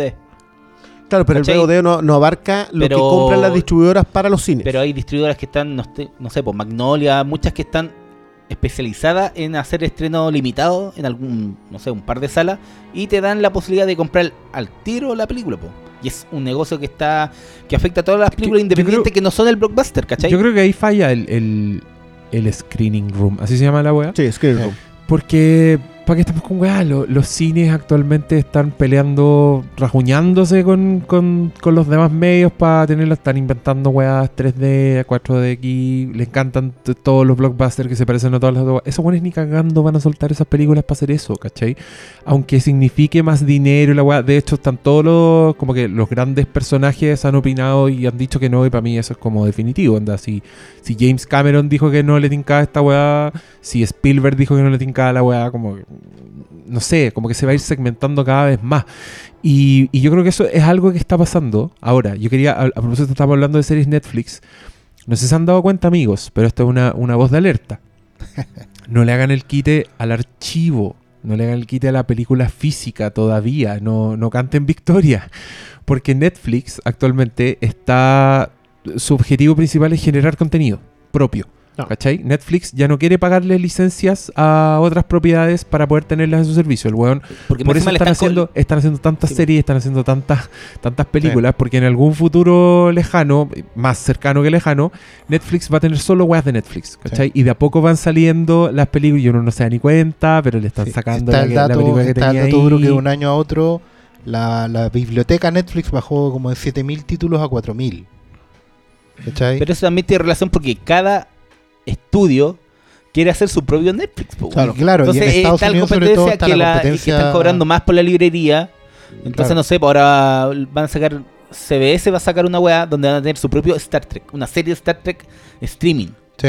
weón. De hecho, Y el CBS tiene No también. sé, pues ahora va a sacar antiguas Criterion, un streaming Lo- para películas lo de antiguas. Criterion a mí me parece particularmente. Pero solo para Estados Unidos, esa es la- la- La, para- la página de Criterion con TCM, ¿de eso están Sí. hablando? Sí, a mí, a se mí- llama Filmstruck y yo, puta, quiero tener esa wea. Sí, pero es que a mí me pasa, no sé, es una experiencia muy. una deformación profesional y puedo estar completamente equivocado, pero a mí me pasa que el que. el comprador del título Criterion no le interesa el streaming ni por si acaso. O sea, sí es muy bueno el acceso al material, pero el, ese lo quiere tener en físico. Pero es que yo creo Hay un que- te- o sea, no por nada es de Criterion Collection. Sí. No, pero yo creo Hay- que. hay, hay un- hay un tema que, que- Pero es que va a otro tema también, po. Sí, va a ser un servicio de streaming que no va a ser compatible con esta otra wea, ¿cachai? Claro, porque en el fondo el comprador de Criterion va a seguir teniendo su- sus películas en físico. Porque en el fondo, Criterion Collection, para que sepan lo- lo- los auditores, es el sello que en el fondo tú te compras la película favorita en la mejor edición posible. Así es. Entonces, eh, Uno, uno siente que está comprando una pieza de arte. claro. Cuando se compra ¿cachai? un De hecho, la Criterion. Que está edición. todo cuidado, hasta la caja. El Blu-ray, el todo. 4K, la carátula especial. El material Yo creo que adicional, en lo que estábamos hablando, la clave es que estaba TCM metido. po. Pero por ejemplo, Criterion en estos años ha creado un prestigio tal que tú podrías decir que el mejor canal posible que podríais tener, porque sabéis que solo te van a dar películas buenas, sería el de Criterion. Si el punto es que. ¿cachai? el- Entonces el- yo sí, por ejemplo, yo sí pagaría por tener ese acceso a esa librería. No Es sé, que- que yo necesariamente haberme comprado yo, todo. yo siento que eso están haciendo los gringos y que inevitablemente nos va a llegar. Los buenos están, están como especificando su mercado. Entonces va a llegar un punto en que Va a haber Voy a 20 tener- servicios. vais a tener que tener contratado como 20 weas para cubrir tus Sí, necesidades. a ser Que más salí caro, más caro que el cable, sí. A mí me pasó Sí. que ahora vi que existe una wea que se llama Shudder, eh, S-H-U-D-D-E-R, que es un Netflix de películas de terror. Y la wea es hermosa. Yo me metí y tienen todas las películas guarras de las italianas, como Sí. que está todo. Y los buenos tienen una wea hermosa que yo creo que Netflix debería copiarla, que es como Shudder TV, que es un servicio de streaming, pero si tú seleccionas Shudder TV, es como una wea que está emitiendo weas random. todo el rato. Entonces tú podéis descubrir, weá. Podéis Claro. ver, porque yo Shudder no, no voy a irme película por película, ¿cachai? Pero si me meto al canal y veo una escena en particular y puedo decir, oye, qué interesante está esta película, Netflix podría llegar a hacer eso. Imagínate Claro. que tenéis un canal Netflix, prendís la weá y están dando una weá random, una serie, y tú decís, ah, no sabéis ni lo que estáis viendo y te podéis enganchar, ¿cachai? Encontré, encontré súper buena opción. Pero entre Shudder, el de Criterion Collection, entre El de los Amazon Simpson. Prime, que también está, weón, el de, El los, de los Simpson, Simpson. que esa weá, ¿cómo se llamaba? Tenía un nombre. Canal 13. Luxic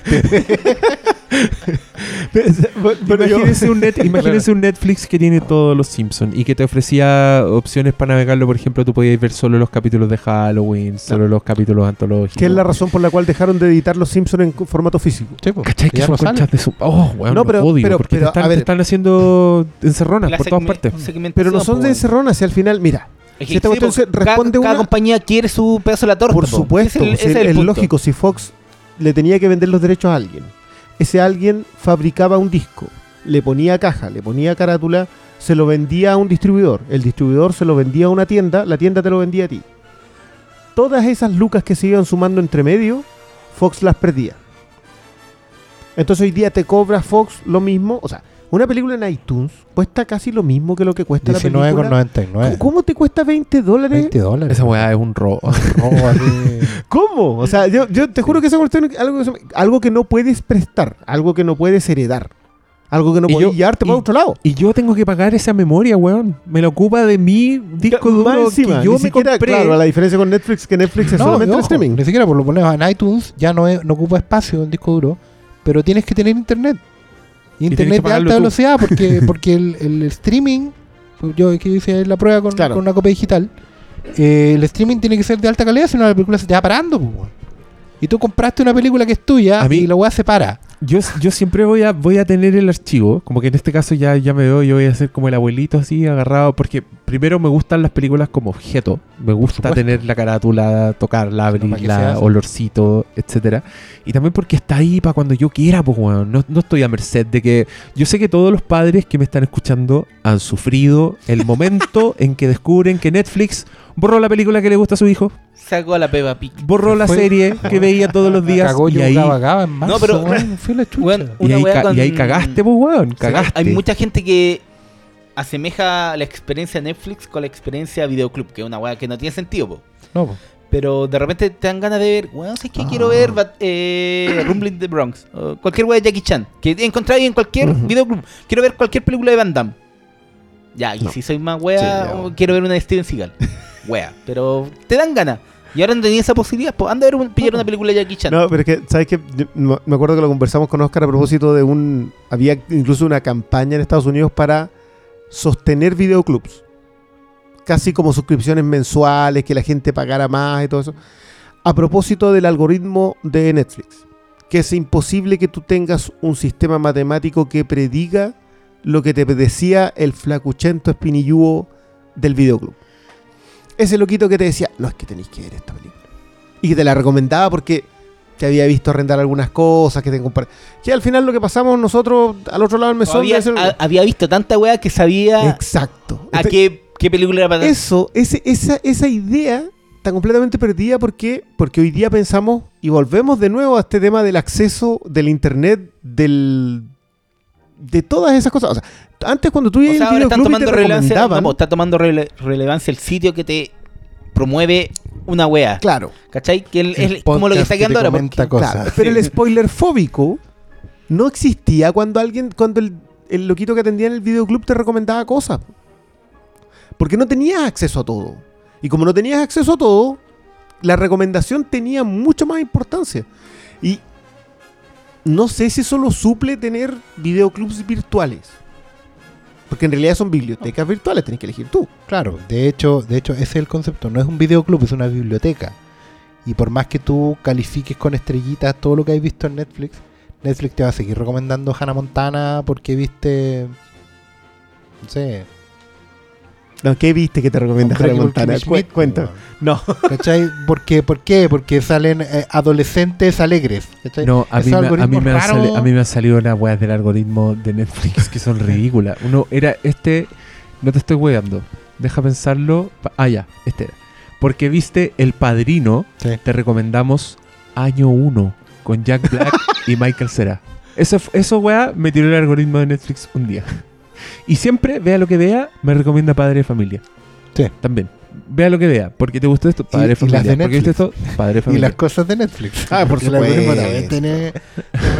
No, pero yo creo que ahí juega más lo que está viendo el resto de la gente. Y todos los buenos ven padre de familia. po. Claro, como populares. Sí. Y claro, y la vio alguien que vio El Padrino una vez y también la vio alguien que vio eh, la de Katy Perry. Yo para mí es terrible porque mi cuenta la ocupa la heredera y Napo. Yo entro y toda mi lista son. Peppa Pig. Claro. No, no, no. Ahora estoy en Paw Patrol. Oh, Patrol. Eso Oye, es muy hardcore de escuchar. Juan Francisco Barrera pregunta, soy fanático de Game of Thrones, así como de la saga literaria. En las redes sociales encuentro muchos comentarios de tipo, es la mejor serie de la historia. A mí me encanta y quizás va para ese lugar, pero creo que aún no lo es.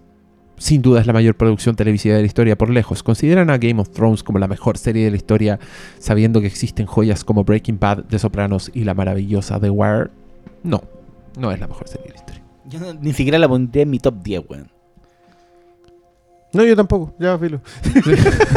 no, eh, yo tengo un tema. Game of Thrones lleva cinco temporadas. Si va para ser la mejor serie de la historia, ya no alcanza. Ya no, No, ya no fue quedan eso. dos. Así O es. sea, y ojo, yo tengo todo un tema que para mí cinco temporadas es el tope. Ah, sí, pues.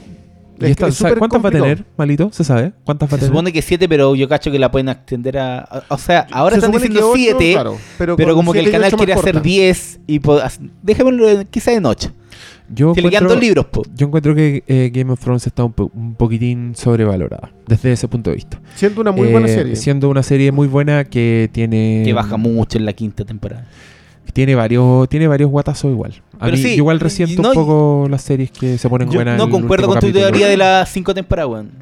¿No? Bate- no, concuerdo. Battlestar Sí. Galáctica. Tiene cuatro. Tiene y cuatro. cuatro y 4.5, pero en realidad son cuatro. Breaking o sea, en realidad son The 5, Wire, porque. Six Feet Under. Six Feet Under. No, si la lista no es corta. Ah, por cierto, a propósito de lo de Roma, yo también. el esfuerzo en Roma era muy interesante. La narración en Roma era muy interesante. Eran los tiempos en que HBO estaba completamente en llamas, sabiendo exactamente qué equipos de producción colocar en qué momento. Y, y creo que Roma resintió ir un poquito con tiempo antes. Roma hubiese entrado Más fuerte ahora. ah, mucho más fuerte. po, ahora. Es que era pre. No, igual está en la época de Los Sopranos y la explosión de HBO ya era. eh, Claro, ya- pero, Pero, pero les pasaba que tenían Deadwood, que les costaba como 5 millones de dólares por episodio. Y que no- Tenían, y que no fue un éxito, No. Cristian Macias pregunta, ¿es Daredevil la mejor serie Marvel? considerando que las series Marvel son Daredevil, Jessica Jones en televisión privada y, Y- Agentes de Shield y Agente Carter en televisión pública. Eh, supongo.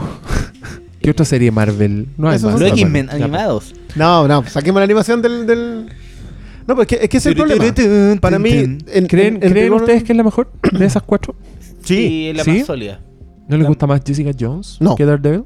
A mí me gusta mucho Jessica Jones, pero Daredevil es mejor serie. Tiene mejores personajes. Yo tengo el tema con Jessica Jones que como que sentí que, que me la alargaron.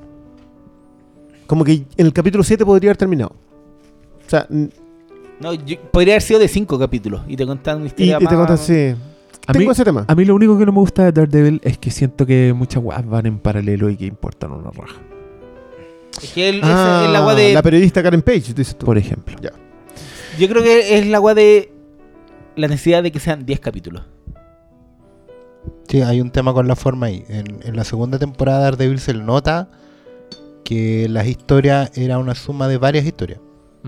A diferencia Sí. de la primera, donde la primera el núcleo es eh, Matt Murdock versus, versus Kingpin. ¿Cachai? Y como entre ellos dos se, se están mirando todo el rato por ver quién, quién va a hacer lo mejor para el barrio. ¿cachai? La segunda, Electra está metida con calzador para poder completar los 10 episodios. Y es el mismo problema que tiene Jessica Jones, que no había otra historia ahí, ¿cachai? No había un segundo arco. Mm. Yo tiro la talla, una talla muy ñoña que es que Y el tampoco fondo- había mucha historia en el personaje que da pie a toda la serie. Sí, igual es Jessica Jones nomás. Sí, pues Jessica Jones es un, es un personaje que tiene. Es que Alias, que, que Jessica Jones, digamos que pues, el, el- el cómic que origina esto se llama Alias. Comic esa historia. Alert. Comic Claro, alert. tranquilo, tranquilo. Es solamente esa historia. y eran 20 Segundo nivel. 26 son episodios, 26 28 o 27 episodios, números y tampoco es más larga. y, y no alcanza para los 10 Claro. capítulos. Yo, yo encuentro súper bueno que metan al personaje de Nuke. Yo, yo lo encontré notable eh, y en- encuentro bien insertado y bien eh, sustentado y todo eso. Pero aún así sentí que me la estaban alargando. Y Claro, porque ahí también hay un tema con las series de estas de, de Netflix que no sé hasta dónde va a llegar, porque es lógico, siguen bebiendo de historias publicadas, de, a- de adaptar o, o- o reversionar historias que están o, o plots que están en el cómic. Pero por ejemplo, en el caso de estos personajes chicos, no tanto de Daredevil, pero sí Jessica Jones, Luke Cage, Iron Fist, yo creo que se podrían arriesgar con cosas nuevas. De hecho, se tienen que arriesgar, Se pues tienen si que tampoco es arriesgar. mucho. Sí, Daredevil es el que único- es el punto. Yo no sé hasta dónde están dispuestos a arriesgarse.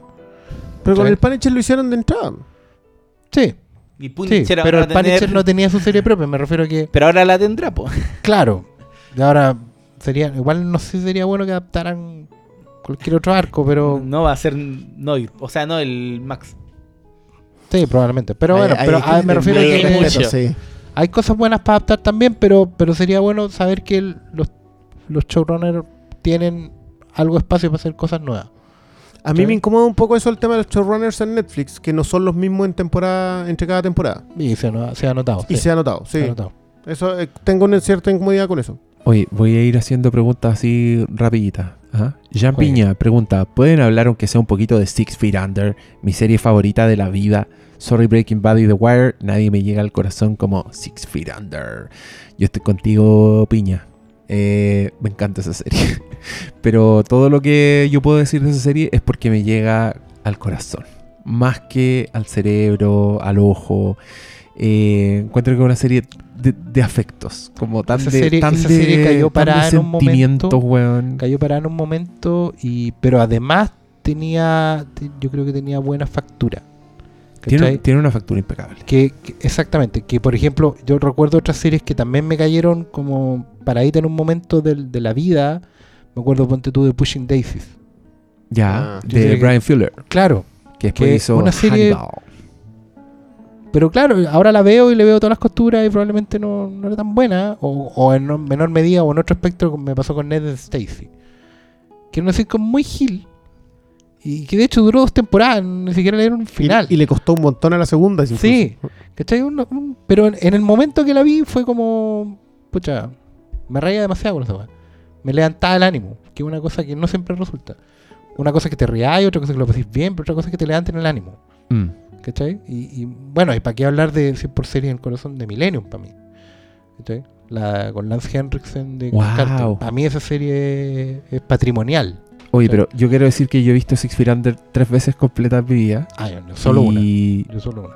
y no era no era corazón ni el momento. La weá es buena. Y me, pa- y me pasa que es una eh, la encuentro tan bien escrita que encuentro que hay joyas como dentro de un capítulo en Sí. una escena de dos personajes metidos en un ascensor. ¿Cachai? Como que no, no es una serie pa- sí pasan grandes weas, pero no es una serie basada en, en, en, en quién va a morir, quién va a vivir, ¿cachai? Es otra wea. Es una, es una serie que para mí te dice mucho solo con los problemas de pareja de dos personajes Sí. durante una temporada de 10 capítulos, ¿cachai? O los de la hija. que te lleva a muchas partes y que a, la- a medida, esas tres veces que yo la he visto, la he visto en distintas etapas de mi vida y pasa que me identifico con weas Es que había un personaje para me cada hablan weas distintas y ahora le tengo miedo a verla porque porque razones. ¿cachai? Como que Entiendo. ya, yo creo que llegué a otro, a otro estado en mi vida y han pasado muchas cosas que yo creo que si si hubieran de morir a la chucha. Pero la estoy esperando porque sé que va a ser un, un buen Pero eso, viaje eso es muy valioso, una serie que, que te la podáis repetir en distintos estados de la ¿Y- vida. po. ¿Y sale en Blu-ray algún día? Es una gran pregunta. Yo creo que sí, HBO han conservado bastante bien su material. No, Sí, ya. y aparte que esa estaba filmada. Yo con lo de porque- Six Feet Under, ah, sí creo que apela mucho a la emoción y eso es súper bueno porque llega. Eh, y creo que el final de Six Feet Under, que es la suma de toda una tremenda serie, porque el final de Six Feet Under cierra un montón de episodios y de muy y en, y en- de una manera ya, pero yo creo que el final de Six Feet Under debe estar Magistral. si, si no es el mejor final de una serie, probablemente está ahí, pero con muy, muy poca. Para mí es el perdiendo muy poco. Sí. Pero a mí me pasa con el final de Six que con todo lo desolador que es y con todo el compromiso emocional que tiene Six eh, no me supera lo- el final de la cuarta de The Wire. O sea, a mí, yo creo que nada me ha dejado de peor manera emocionalmente y de mejor manera emocionalmente en el sentir que aquí me habían contado una historia que lo de Six. Concuerdo que, que con lo del- que la cuarta, el final de la cuarta de Wire. Concuerdo en que Six Feet Under se merece más aprecio en los tiempos en donde la gente está considerando que Game of Thrones es la mejor serie de la historia. Y, y de, y de verdad, o sea. hay muchas Es que cuando sale de esa weá para yo pregunto cuántas series vieron. Es Sí, lo que lo- la, lo memoria, la memoria dura dos años. ¿Cachai? Ah. Entonces, no, hay, Bueno, hay muchas de- más cosas para ver. Yo el otro día posteé a propósito de que era como 10 años atrás las series que se estaban dando. O sea, y teníais cosas como The Shield, por ejemplo, que fue una serie completamente olvidada y era una joyita. Y era una joyita de 45 minutos, no eran las joyas de una hora. La entrada de BBC.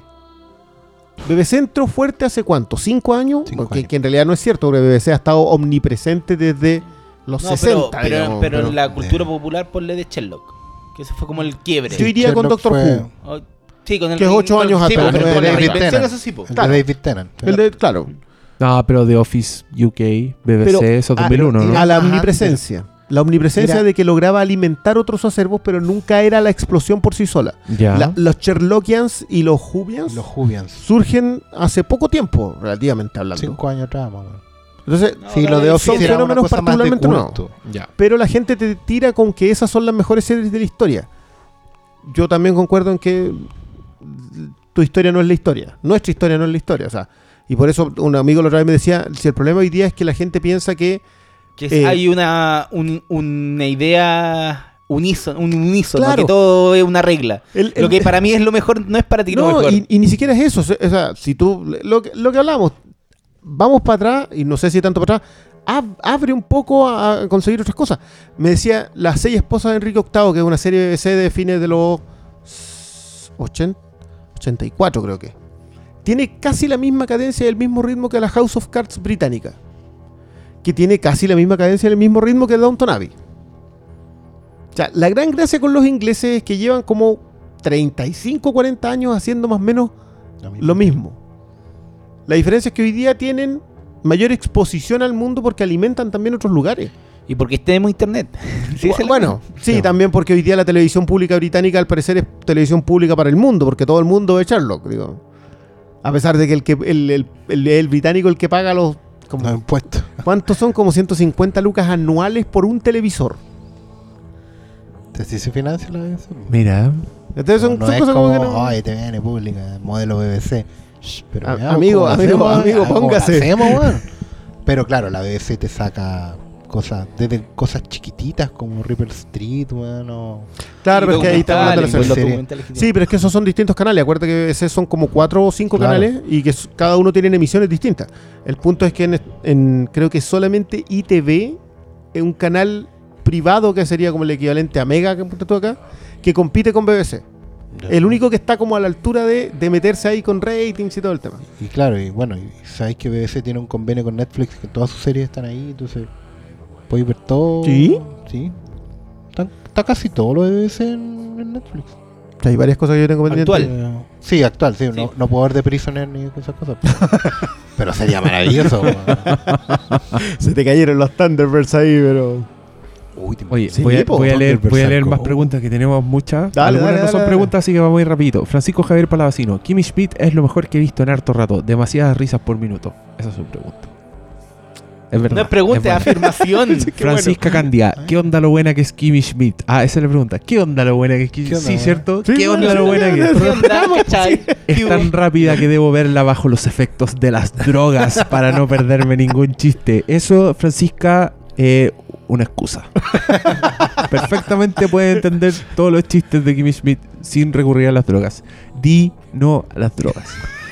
Dedo para arriba, Riflimcast dice, bien ahí, bien, eso. Apoye la, la rifa con o sin drogas. Ese es el mensaje. Gabriel Marino, un párrafo gigantesco, pero al final le puso Too long, didn't read, como la versión resumida.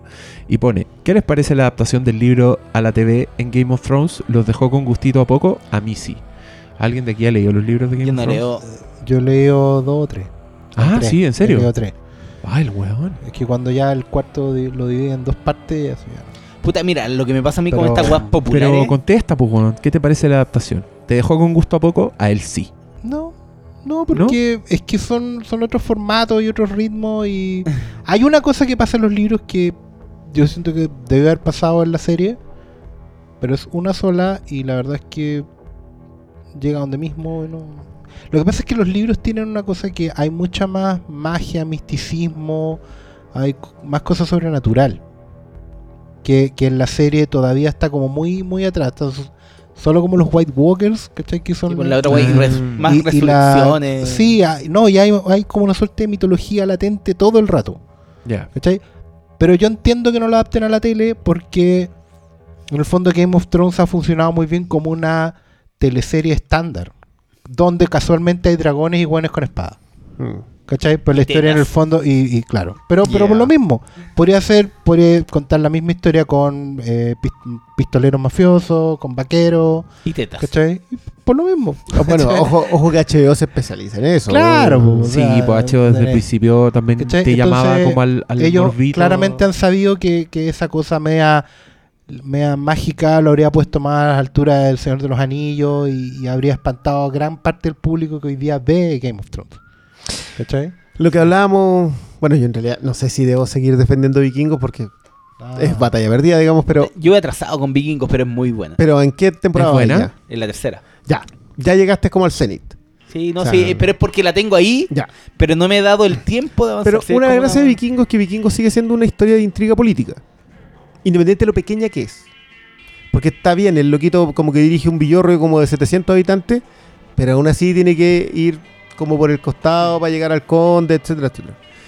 Y que es lo mismo que a mí me pasa con Game of Thrones, que siento que es una muy buena trama de intriga política en donde todos, la diferencia es que en Game of Thrones todos son muy malos. O sea, la No, gente, y- la gente le da de comer guaguas a los Sí, perros. po, y en, o sea, vi- gente en- mala. En, vikingos tenéis Qué chucha esa escena, weón. Pero, pero es que ese es mi Ahora problema. acabo de ver un meme que había en Photoshop. Es que me encanta ver Game of Thrones porque ahora entiendo los memes. Claro. Aparecía el personaje de este weón malo con la señora que había dado a luz, pero habían photoshopeado la guagua y en brazos tenía como un Master Dog. Bueno, pero, pero te das cuenta como que no, no, no hay sutileza en Game of Thrones. Que era lo que yo adoro de Deadwood, por ejemplo, que Deadwood no- siempre la definían como de- que era un western shakespeariano. Porque las conversaciones en Deadwood, todos se daban 15.000 vueltas para decirte, loco, si te metías al bar te van a matar. y, te, y- La y te zorra. adornaban un montón eso. Y siento que acá la sutileza se perdió. O sea, en Game of Thrones no existe la sutileza. Todos están degollados, decapitados. No, de hecho, el personaje más shakespeariano de todo se fue fletado en la primera temporada. po. Claro. ¿Cachai? Y- ¿Cuál y era el más shakespeariano? El, el- ¿Sean el- Bean? Sean Bean, po, el, Winter el is coming. Eddard Stark. Ya. O sea, Él era el más shakespeariano de todo. Y, bueno, y, y su contraparte shakespeariana era el, el Roger Baratheon. Robert Yo- yo- Baratheon, yo que era, que, era que el- se ha perdido. El Ral ellos, eran, ellos eran Quijote y Sancho Panza, si queréis verlo de esa manera. Pero justamente el, el cierre de la primera temporada era mandar a la chucha todo eso. Y después el resto, yo, yo siento que todavía vamos un poquito sin rumbo. Que no saben muy bien a dónde van a llegar. La- Yo creo que la diferencia es que en, en Juego de Tronos hay como 20 interesados en la corona y esa weá como que dispersa mucho. En Claro, pero Vikingos, sigue- en, sí. Tenéis 3. A lo máximo por temporada. Incluso más, ni siquiera es esa corona. Es como que la, lo que ellos quieren gobernar no es ni siquiera el villorrio. Es como que son otras cosas. es tan Sí, interesante po, en ese van- sentido. Van más por, por cómo atacar o, o- o cómo expandirse y toda la weá que tienen los vikingos de, de atacar a otros lados. Como los, el pillaje, el pillaje como pillaje, medio de. de- Pero en, en. Juego de Tronos hay tanto intereses de por medio que la weá obviamente se va a dispersar. po. Sí, es que ahí es donde yo más tengo mi problema con Game of Thrones porque como que todos los intereses yo sé que van a quedar eventualmente anulados. Porque hay solo uno que va... Porque Winter is coming. Sí, po. Entonces, sentís tanto que todo va para allá que te construyen personajes para degollarlo, tirárselo a los perros, resucitarlo, decapitarlo, etcétera, etcétera. Que eso como que ya me, ya me Pero un lo, que me interesó de esto del segundo, o sea, el segundo capítulo de la nueva temporada es que toda esta weá se está cada vez más concentrando en, en- en menos. Sí, pero. Meñique no ha salido. Pero ya en el último capítulo te pidieron a, Bolton y a, a un montón de personajes que eran. Ya, pero lo de Bolton era instrumental porque el, el, el malo malo es Sí, el hijo de... el Sí, hijo de pero el- ya te están cortando cabezas, po. mucho más que antes. Sí. Y lo No bueno, sé, y, no y lo bueno de este capítulo es que están toda la pareja porque nadie sabe lo que viene. Claro. Nadie ha Sí, un sexto libre. bueno. Entonces, todos están a la par.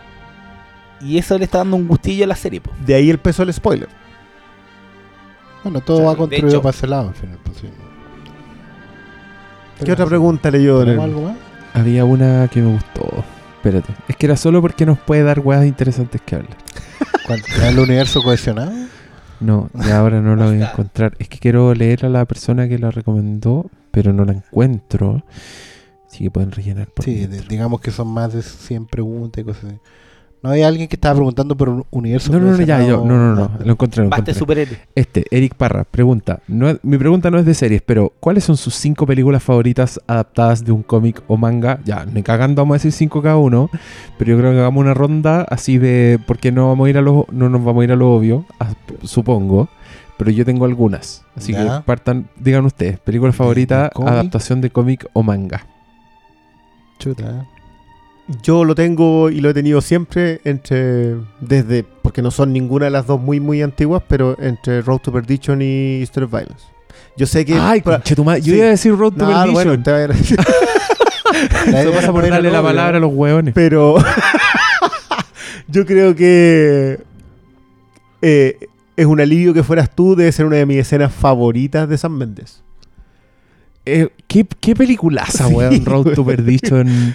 De hecho, yo también, yo voy a nombrar la otra, que también, que se supone que el manga de Road to Perdition está basado en el manga de Lone Wolf and Cup, O sea, el cómic de Road to Perdition está basado en Long Wolf está basado en sí. Wolf and Cup, Un poquito más libremente, pero que también hicieron película, y es este samurái que anda con un carrito con una guagua. claro, también conocido como el hombre con el carrito. El hombre del carrito y que ahí está Shogun Assassin, un póster, que es como la masacre gringa que hicieron, mezclaron dos películas japonesas y le pusieron una narración de la guagua, que yo encuentro que eso ya le da mérito a esa, a esa weá. Mucha gente la odia, pero a mí me encanta, me encanta Shogun Assassin.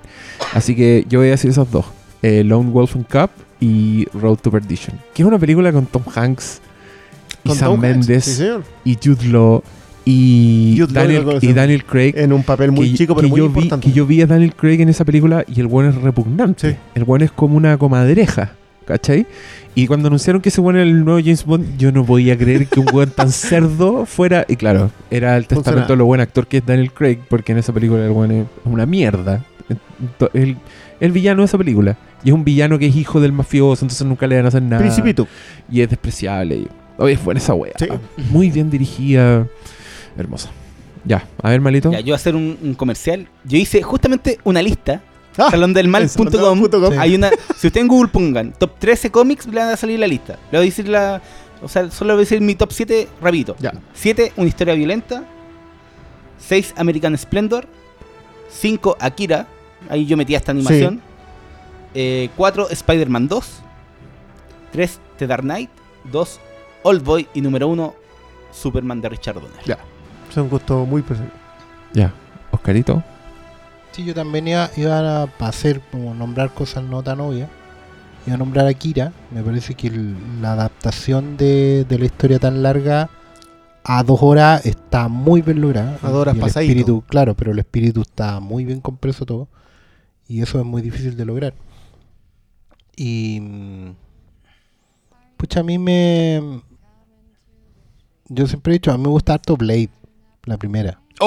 Sí, es un gran Blade, defensor del sí. de este Porque además Blade no es. Me encanta Blade. no es fiel al cómic. Es efectivamente una adaptación. Es- cumple es con un- el concepto de adaptación Claro, en su más puro... un relavado con un guion que funciona bastante bien para el presupuesto que tiene. Sí, yo siempre le pongo ficha. Ojo que si a mí me colocan en superhéroe, yo para mí X-Men 2 y Spider-Man 2. De las cosas nuevas. Yo también, mi respeto por por, eh, por la Superman de Richard Donner. Que lo inició que- todo sí, y dio la sí. guía a cómo adaptar las weas. Y la Claro. otra, y la otra, y para terminar un poco, la- las otras dos cosas que me gusta. O sea, no me gusta tanto, pero le reconozco harto el valor que tiene como adaptación es Ghost World. Ah. Como una forma de acercarse a otro tipo de historia. Es que es lo que es de American Splendor. Y, y también iba a Sí. nombrar American Splendor. ¿Cachai? Sí, como una manera de, de, de acercarse en otras posibilidades a- al cómic, como Es que- medio no, y Es de que hecho- eso, eso yo creo que es un problema que tenemos en general, que cada vez que alguien habla de la adaptación del cómic A, Se olvidan de... nos olvidamos de obras muy, muy buenas. O sea, No, y, nosotros- y- y se quedan en el live action y se olvidan, no sé, hay una película que se llama Batman, la máscara del fantasma que... que, que No, sigue siendo, que sigue siendo la top 1. y hay, Sí. hay películas que no son de cómic, pero que son grandiosas como El Gigante de Hierro. también. Claro, cuando hablamos que- del espíritu, para mí es Unbreakable y el gigante de hierro. Entonces, no sé, po, igual en mi lista yo puse 300 me- como ya... Con, con el dolor de tu Recibo- corazón. No, no, recibo los golpes, pero tengo argumento de, de- para defender esa película, ¿cachai? Pero sí, pues muchos se quedan solo adaptación de cómic claro. en superhéroes. Me acuerdo que en la lista también pusiste H de Killer, Sí, pues, y Chive Killer, que es otra película que mucha gente no cacha que es que adaptación de un. una adaptación de un cómic, pero una agua muy enferma, po, y tiene No. su valor en eso. Sí, que yo, yo tengo mi tema con Miike. Pero bueno. Ya. Mauricio Salainas pregunta, solo dos preguntas. God, Game of Thrones. Nunca lo he visto y no creo. ¿Me podrían decir que se resume en tetas y en quién va a morir revivir solamente o no? Sí, sí. Igual en fin, parte Pero sí. ¿por qué, Sí, no dice, en ¿por parte qué no dice como Fin. si fuese algo malo? Sí, fin. Me carga eso. es como, me acuerdo una de la definición del- de, esta película de la vida de Adele que decía, me va a decir que una película como de tres horas francesa, que se trata de unas lesbianas y entonces, sí, ¿y por qué lo dices como si fuese algo malo? No, no, no, para nada, solamente quería saber. Y a mí esa conversación siempre se me quedó. Esto es lo que la define así como si fuese algo... No, está bien. Perfecto. En Better Call Saul, esta es la otra pregunta. Spoiler, al final de la segunda temporada, el no lo haga, ¿fue Gustavo o Cecilia Morel? y un pito para Ah, el loquito. Sí, bueno, bueno, tu chiste Mauricio Salainas. Eh, aquí hay una. Muy. Uy, pero este señor No sé, hay, hay varias cosas. es de Civil War, pero preguntó muchas. Y, hay, y hay gente que responde las preguntas son de cuatro. Maravilloso. Yo no la interacción entre la gente. Ya, aquí un señor que se llama Kenichi Haramoto pregunta: ¿Oscar Salas ha considerado hacer un culto?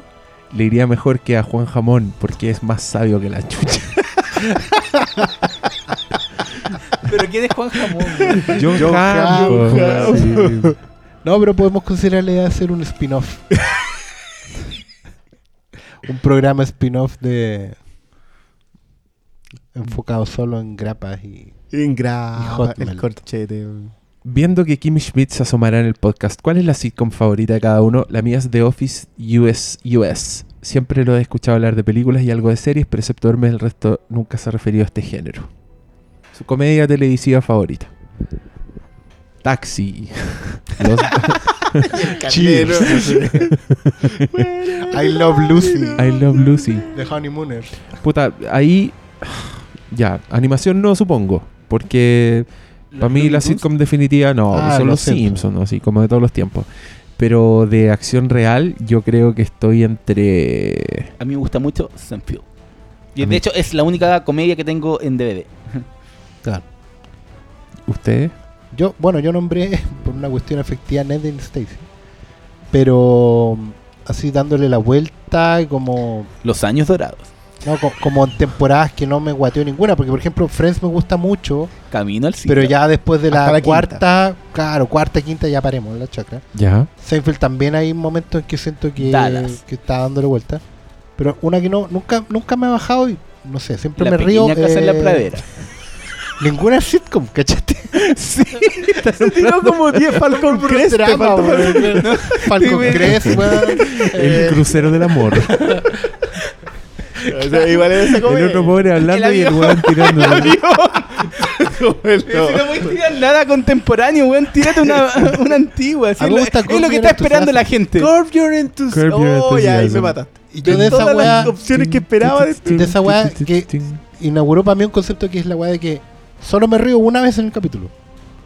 Pero Ya, me río mucho. Pero entonces que no, no vale, Pero me pues. río mucho, weón. Quedo- esa weá que quedó muy muy bien. ¿cachai? No, no siento que me tomaron el pelo una weá. Me río una pura vez y ya para mí es, es la cagada esa weá. A mí me gustan mucho ambas The Office y Arrested Development. La voy a amar por siempre. Encuentro que el trabajo que tiene esa weá. las primeras tres temporadas son ver para creerse y cada capítulo tiene 10 weas clásicas de todos los tiempos. Em, pero es cortita. Así que también. Pues. y la que 4 tampoco- no me gustó. La de. la, la nueva de Netflix. La de Netflix no me gustó. Sé que durante mucho tiempo luché y decía, sí, Development me encanta y tiene chistes buenos y todo, pero ni por si acaso. El mismo temor que tenemos con Twin Peaks. Que también había por ahí una pregunta de Twin Peaks. También. en ¿Hay algún, temor, ¿hay algún no regreso? es ¿Hay que- algún regreso de esos que haya resultado? El de pero es que X-Files, siempre, no. siempre falta. El de sí- X-Files no, No. resultó ni por si acaso. No, y es una mierda. Es porque más encima cambiaron toda la mitología y de hecho en el primer capítulo se pasan la mitología por el orto. Como, oh, nada de lo que vieron era una conspiración extraterrestre. Eran humanos que estaban conspirando. Ah, váyanse a la concha de su madre. ¿En serio? Sí. Ese ¿Hicieron es esa en el primer capítulo, sí. Al tiro. Mal ahí X-Files. Pero es que es el, el- siempre hay, hay Vince Gilligan se retuerce su tumba. ¿cachai? Hay factores que faltan. Y Twin Peaks viene con Lo que todo. pasa es que, claro, no sé. O sea, solo faltan los, los actores que se han muerto. Pero creativamente están todos los mismos Pero yo no involucrados. sé, claro, si tú. Pero en los X-Files también estaban todos los mismos creativos involucrados, po. No todo, porque, o sea, está el Chris Carter, pero no están todos los que fueron en el mejor momento de los archivos X, que era Gilligan. Ah, Gilligan hizo como dos capítulos No, que iba a ser uno de los era, mejores. Estaba en el, en el equipo de guionistas en la quinta. Bueno, y la quinta temporada, la mejor de los archivos X. Yo sí he visto ocho episodios de los archivos en mi vida en mil años. Lo siento yo. De, de ¿Y todo huevo tu fallar. sitcom? No, yo ahí. tu- te lo he comentado muchas veces. Yo tengo un tema que, que puedo haber visto cosas como saltadas, pero hoy día yo como que recién Friends. empecé. Claro, con mi fidelidad será con Friends, tú. Pero no la pondría en categoría favorita de nada. Es la O sea, que más te repetís. Es la que más me repetí, Claro. la que más he visto, pero de ahí a decir, no, debe ser mejor que esta otra. No, no podría. Con Seinfeld me con lo mismo. Con la sitcom. No, es que más encima yo, yo tengo un tema con el humor como que No hoy le día gusta recién reír. estoy... No sé si es eso, pero hoy día recién estoy como empezando a, a agarrarle A como el ritmo. descubrirme. Claro, pero entonces no, no sé. ¿Viste? Eso nos pasa por no unirnos a la fiesta. Ya, yo creo que terminé nomás. A ver, espérate. Una más, una más. Es que todas las hemos contestado. Sí, pues. Yo pegué un barrido por la ciento y algo preguntas y eran. La gente se enfocó bien. Preguntaban de Kimmy Schmidt, de Game of Thrones, de los spoilers, de, de las cosas que hablamos en realidad. Alguien, De pregunta, alguien pregunta algo con un meme. Y dice, si solo la muerte libera a un guardia nocturno de su juramento, ¿eso significa que si Jon Snow revive puede recuperar Winterfell? Hay que haber visto la Mira, serie. Mira, Pero lo más Y- probable es y- que salgan es con algo probable. así. Y pegarse su polvito sin culpa, digamos. por fin. Claro, Nada más. sí. claro. Con Melisandre. Ahí con el. Total, con el, callo- con el collar, igual Pascual. Aguante ser. Es que te habló lo de, lo de Westworld que, contra- que contrataron una- un montón de actores para que tuvieran sexo explícito Sí. y que yo igual quiero ver esa serie independiente de ese que como que un factor porque yo para mí Westworld es literalmente algo de culto pero absoluto y como que siento que se está demorando mucho HBO con De ella. hecho, es que pararon la producción pues, porque tenían problemas con los guiones.